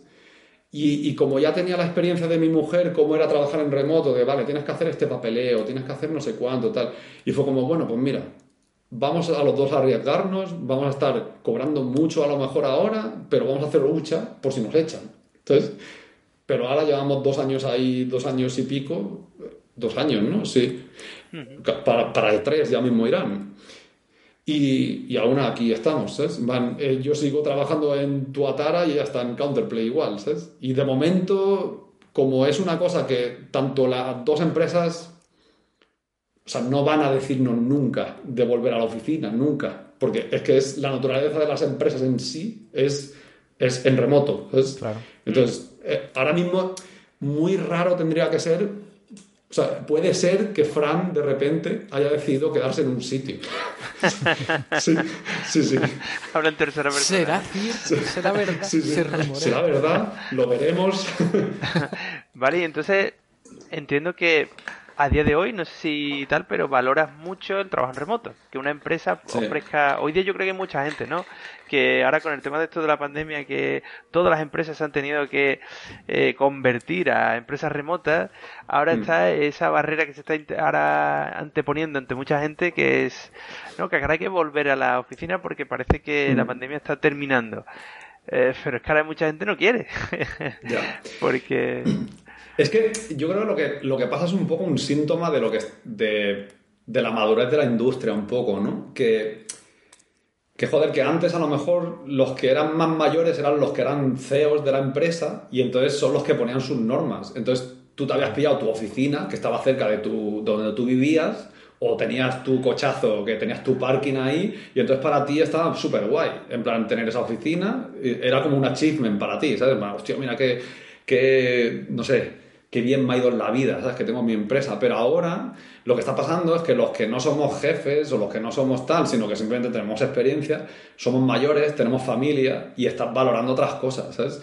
Yo, por, yo a mí ahora mismo, en la situación en la que estoy en Tuatara, estoy súper bien, tanto a nivel profesional como a nivel... Em, pues familiar, porque joder, estoy aquí, estoy en mi casa, mi el colegio está al lado, me podría comprar una casa porque cobro más que antes, todo me va mucho mejor que antes. Entonces, valoro mucho más la parte de, de, que me vaya bien en la vida, no solo el curro, lógicamente tiene que ser un intermedio, ¿no? Y la conciliación, ¿no? Que se dice, ¿no? Sí, es la conciliación y que ya en parte ahora, a la gente que ya tenemos pues 40 o algo así, pues ya el el trabajar en remoto se está convirtiendo como un benefit, ¿no? Como un beneficio, como le dicen. Antes, antes los benefits eran el gimnasio o las pizzas, y a mí que le den por culo las pizzas.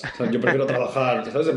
claro, es que, sí, que está bien, pero que, hay que ver que la gente nos hacemos mayores y a lo mejor necesitas otras cosas, ¿sabes? Yo también veo que, por ejemplo, si tú eres una empresa y quieres contar con talento a nivel mundial, eh, como antes como hablabas de King o de empresas así que cuidan mucho a los trabajadores, tienes que cuidar a la gente y tienes que darle facilidades a la gente porque es la única forma de poder tener gente buena de todas partes del mundo. También quizás es un proceso de globalización. Sí que una empresa pueda tener gente de cualquier parte del mundo, pero claro, evidentemente cada uno quiere vivir en su ciudad, donde tiene sus amigos, su familia.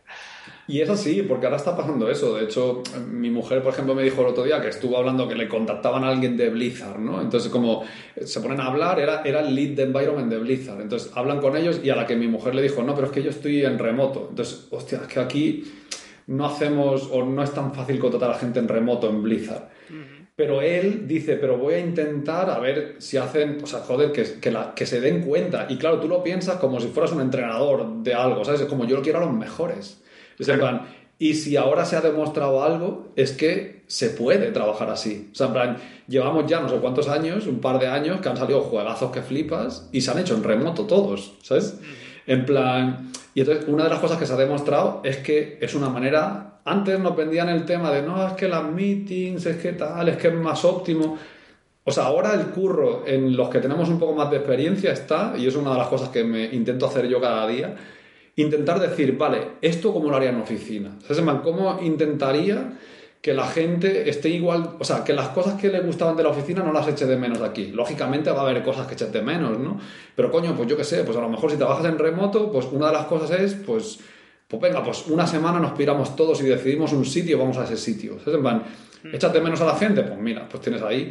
Pero yo tengo compañeros en Francia. ¿Quién me quita a mí de que a lo mejor mi jefe sé que me va a decir, mira, vas a conocer a Mathieu? Pues píllate dos días, ¿sabes? Van, que ya... Porque aquí yo trabajo no por, no por horas, no ficho. Aquí es, si yo acabo mis tareas, ya está, ¿sabes? Van, si hoy he hecho, yo tenía una tarea de tres días y la he hecho en un día y medio, mi jefe ve bien porque ahora, también un poco yo soy mi propio jefe, pero ven también que, y yo lo hago con los míos, de si has acabado tu curro, pues ya está, ¿sabes? Acaba por hoy y ya mañana empiezas con más fuerza, ¿sabes? En plan, hmm. entonces está cambiando mucho la forma de trabajar y eso es en parte también porque ahora, desde aquí, desde España, podemos trabajar para no solo empleadores, porque es que, es que no hay ningún problema con jefes españoles. De hecho, tenemos aquí a Mauri, ¿no?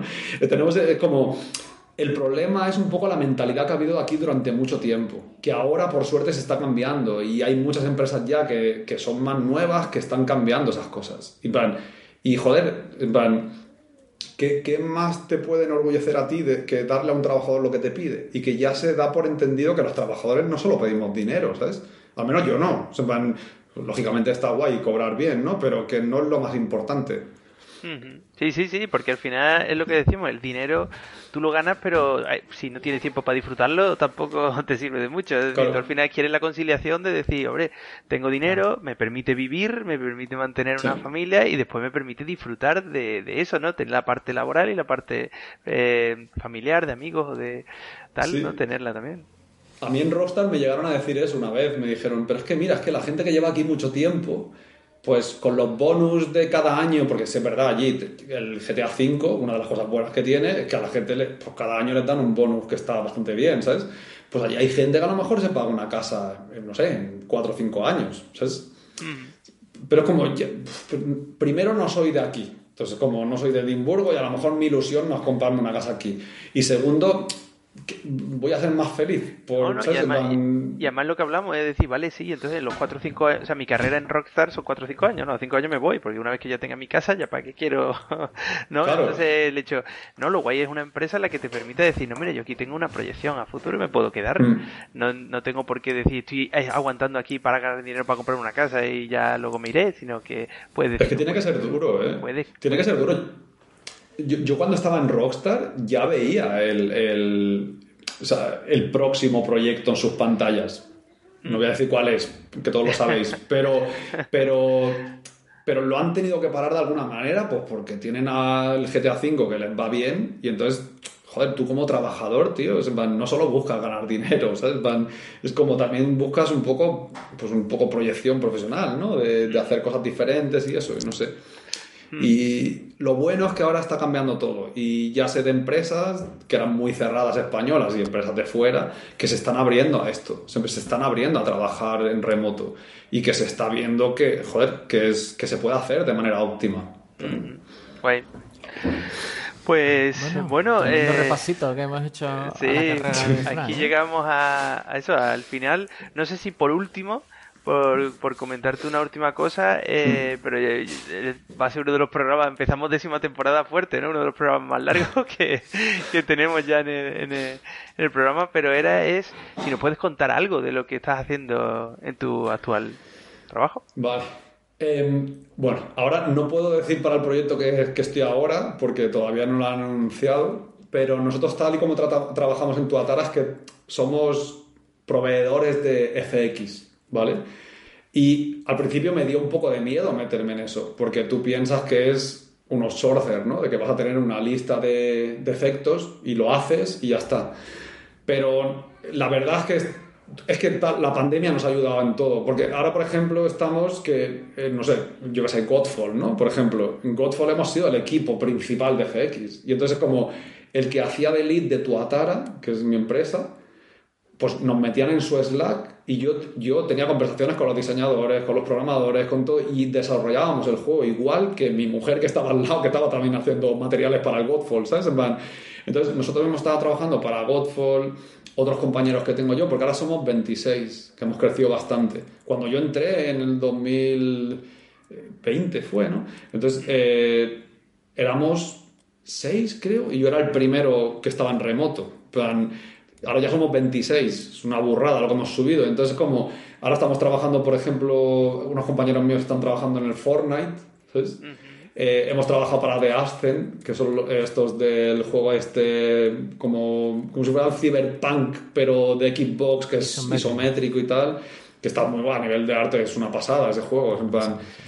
Y, y, qué más, hemos, es que hemos estado en, en, en, proyectos bastante tochos, que todavía no podemos decir nada, porque algunos, a veces te, te, riges por las reglas de la empresa, ¿no? Que te dicen, vale, pues como nos hacía Rockstar, no puedes decir que estás trabajando en esto hasta que el proyecto se acabe. Es como por tipos de comunicación, ¿sabes? pero, pero sí, sí, hemos estado, em, no sé, creo, bueno, sí, ya lo hemos anunciado. También, por ejemplo, parte, tenemos eh, gente que a lo mejor son FX, pero están tirando más hacia render programmers y tal. Entonces también nos hemos, hemos empezado a trabajar con Unity y en la última demo esta que hubo de los ah, personajes y tal, eh, yo qué sé, una cosa tan pequeñita como... Eso que se veía como una, una, estancia, ¿no? Que era como con columna y eso, y había una chica en el medio, esa estancia que la chica eh, no, eh, no, era morphing, ¿no? Sino, o sea, no, perdón, que no era animación, sino decían que era morphing porque escaneaba, estaba escaneada en cada... Sí, es, es, es la versión del Unity de los. ¿Cómo era? MetaHuman, ¿no? De sí, MetaHuman. Sí, sí. sí, es como la respuesta. Entonces, es como si nosotros estamos ahí y estamos intentando, pues eso.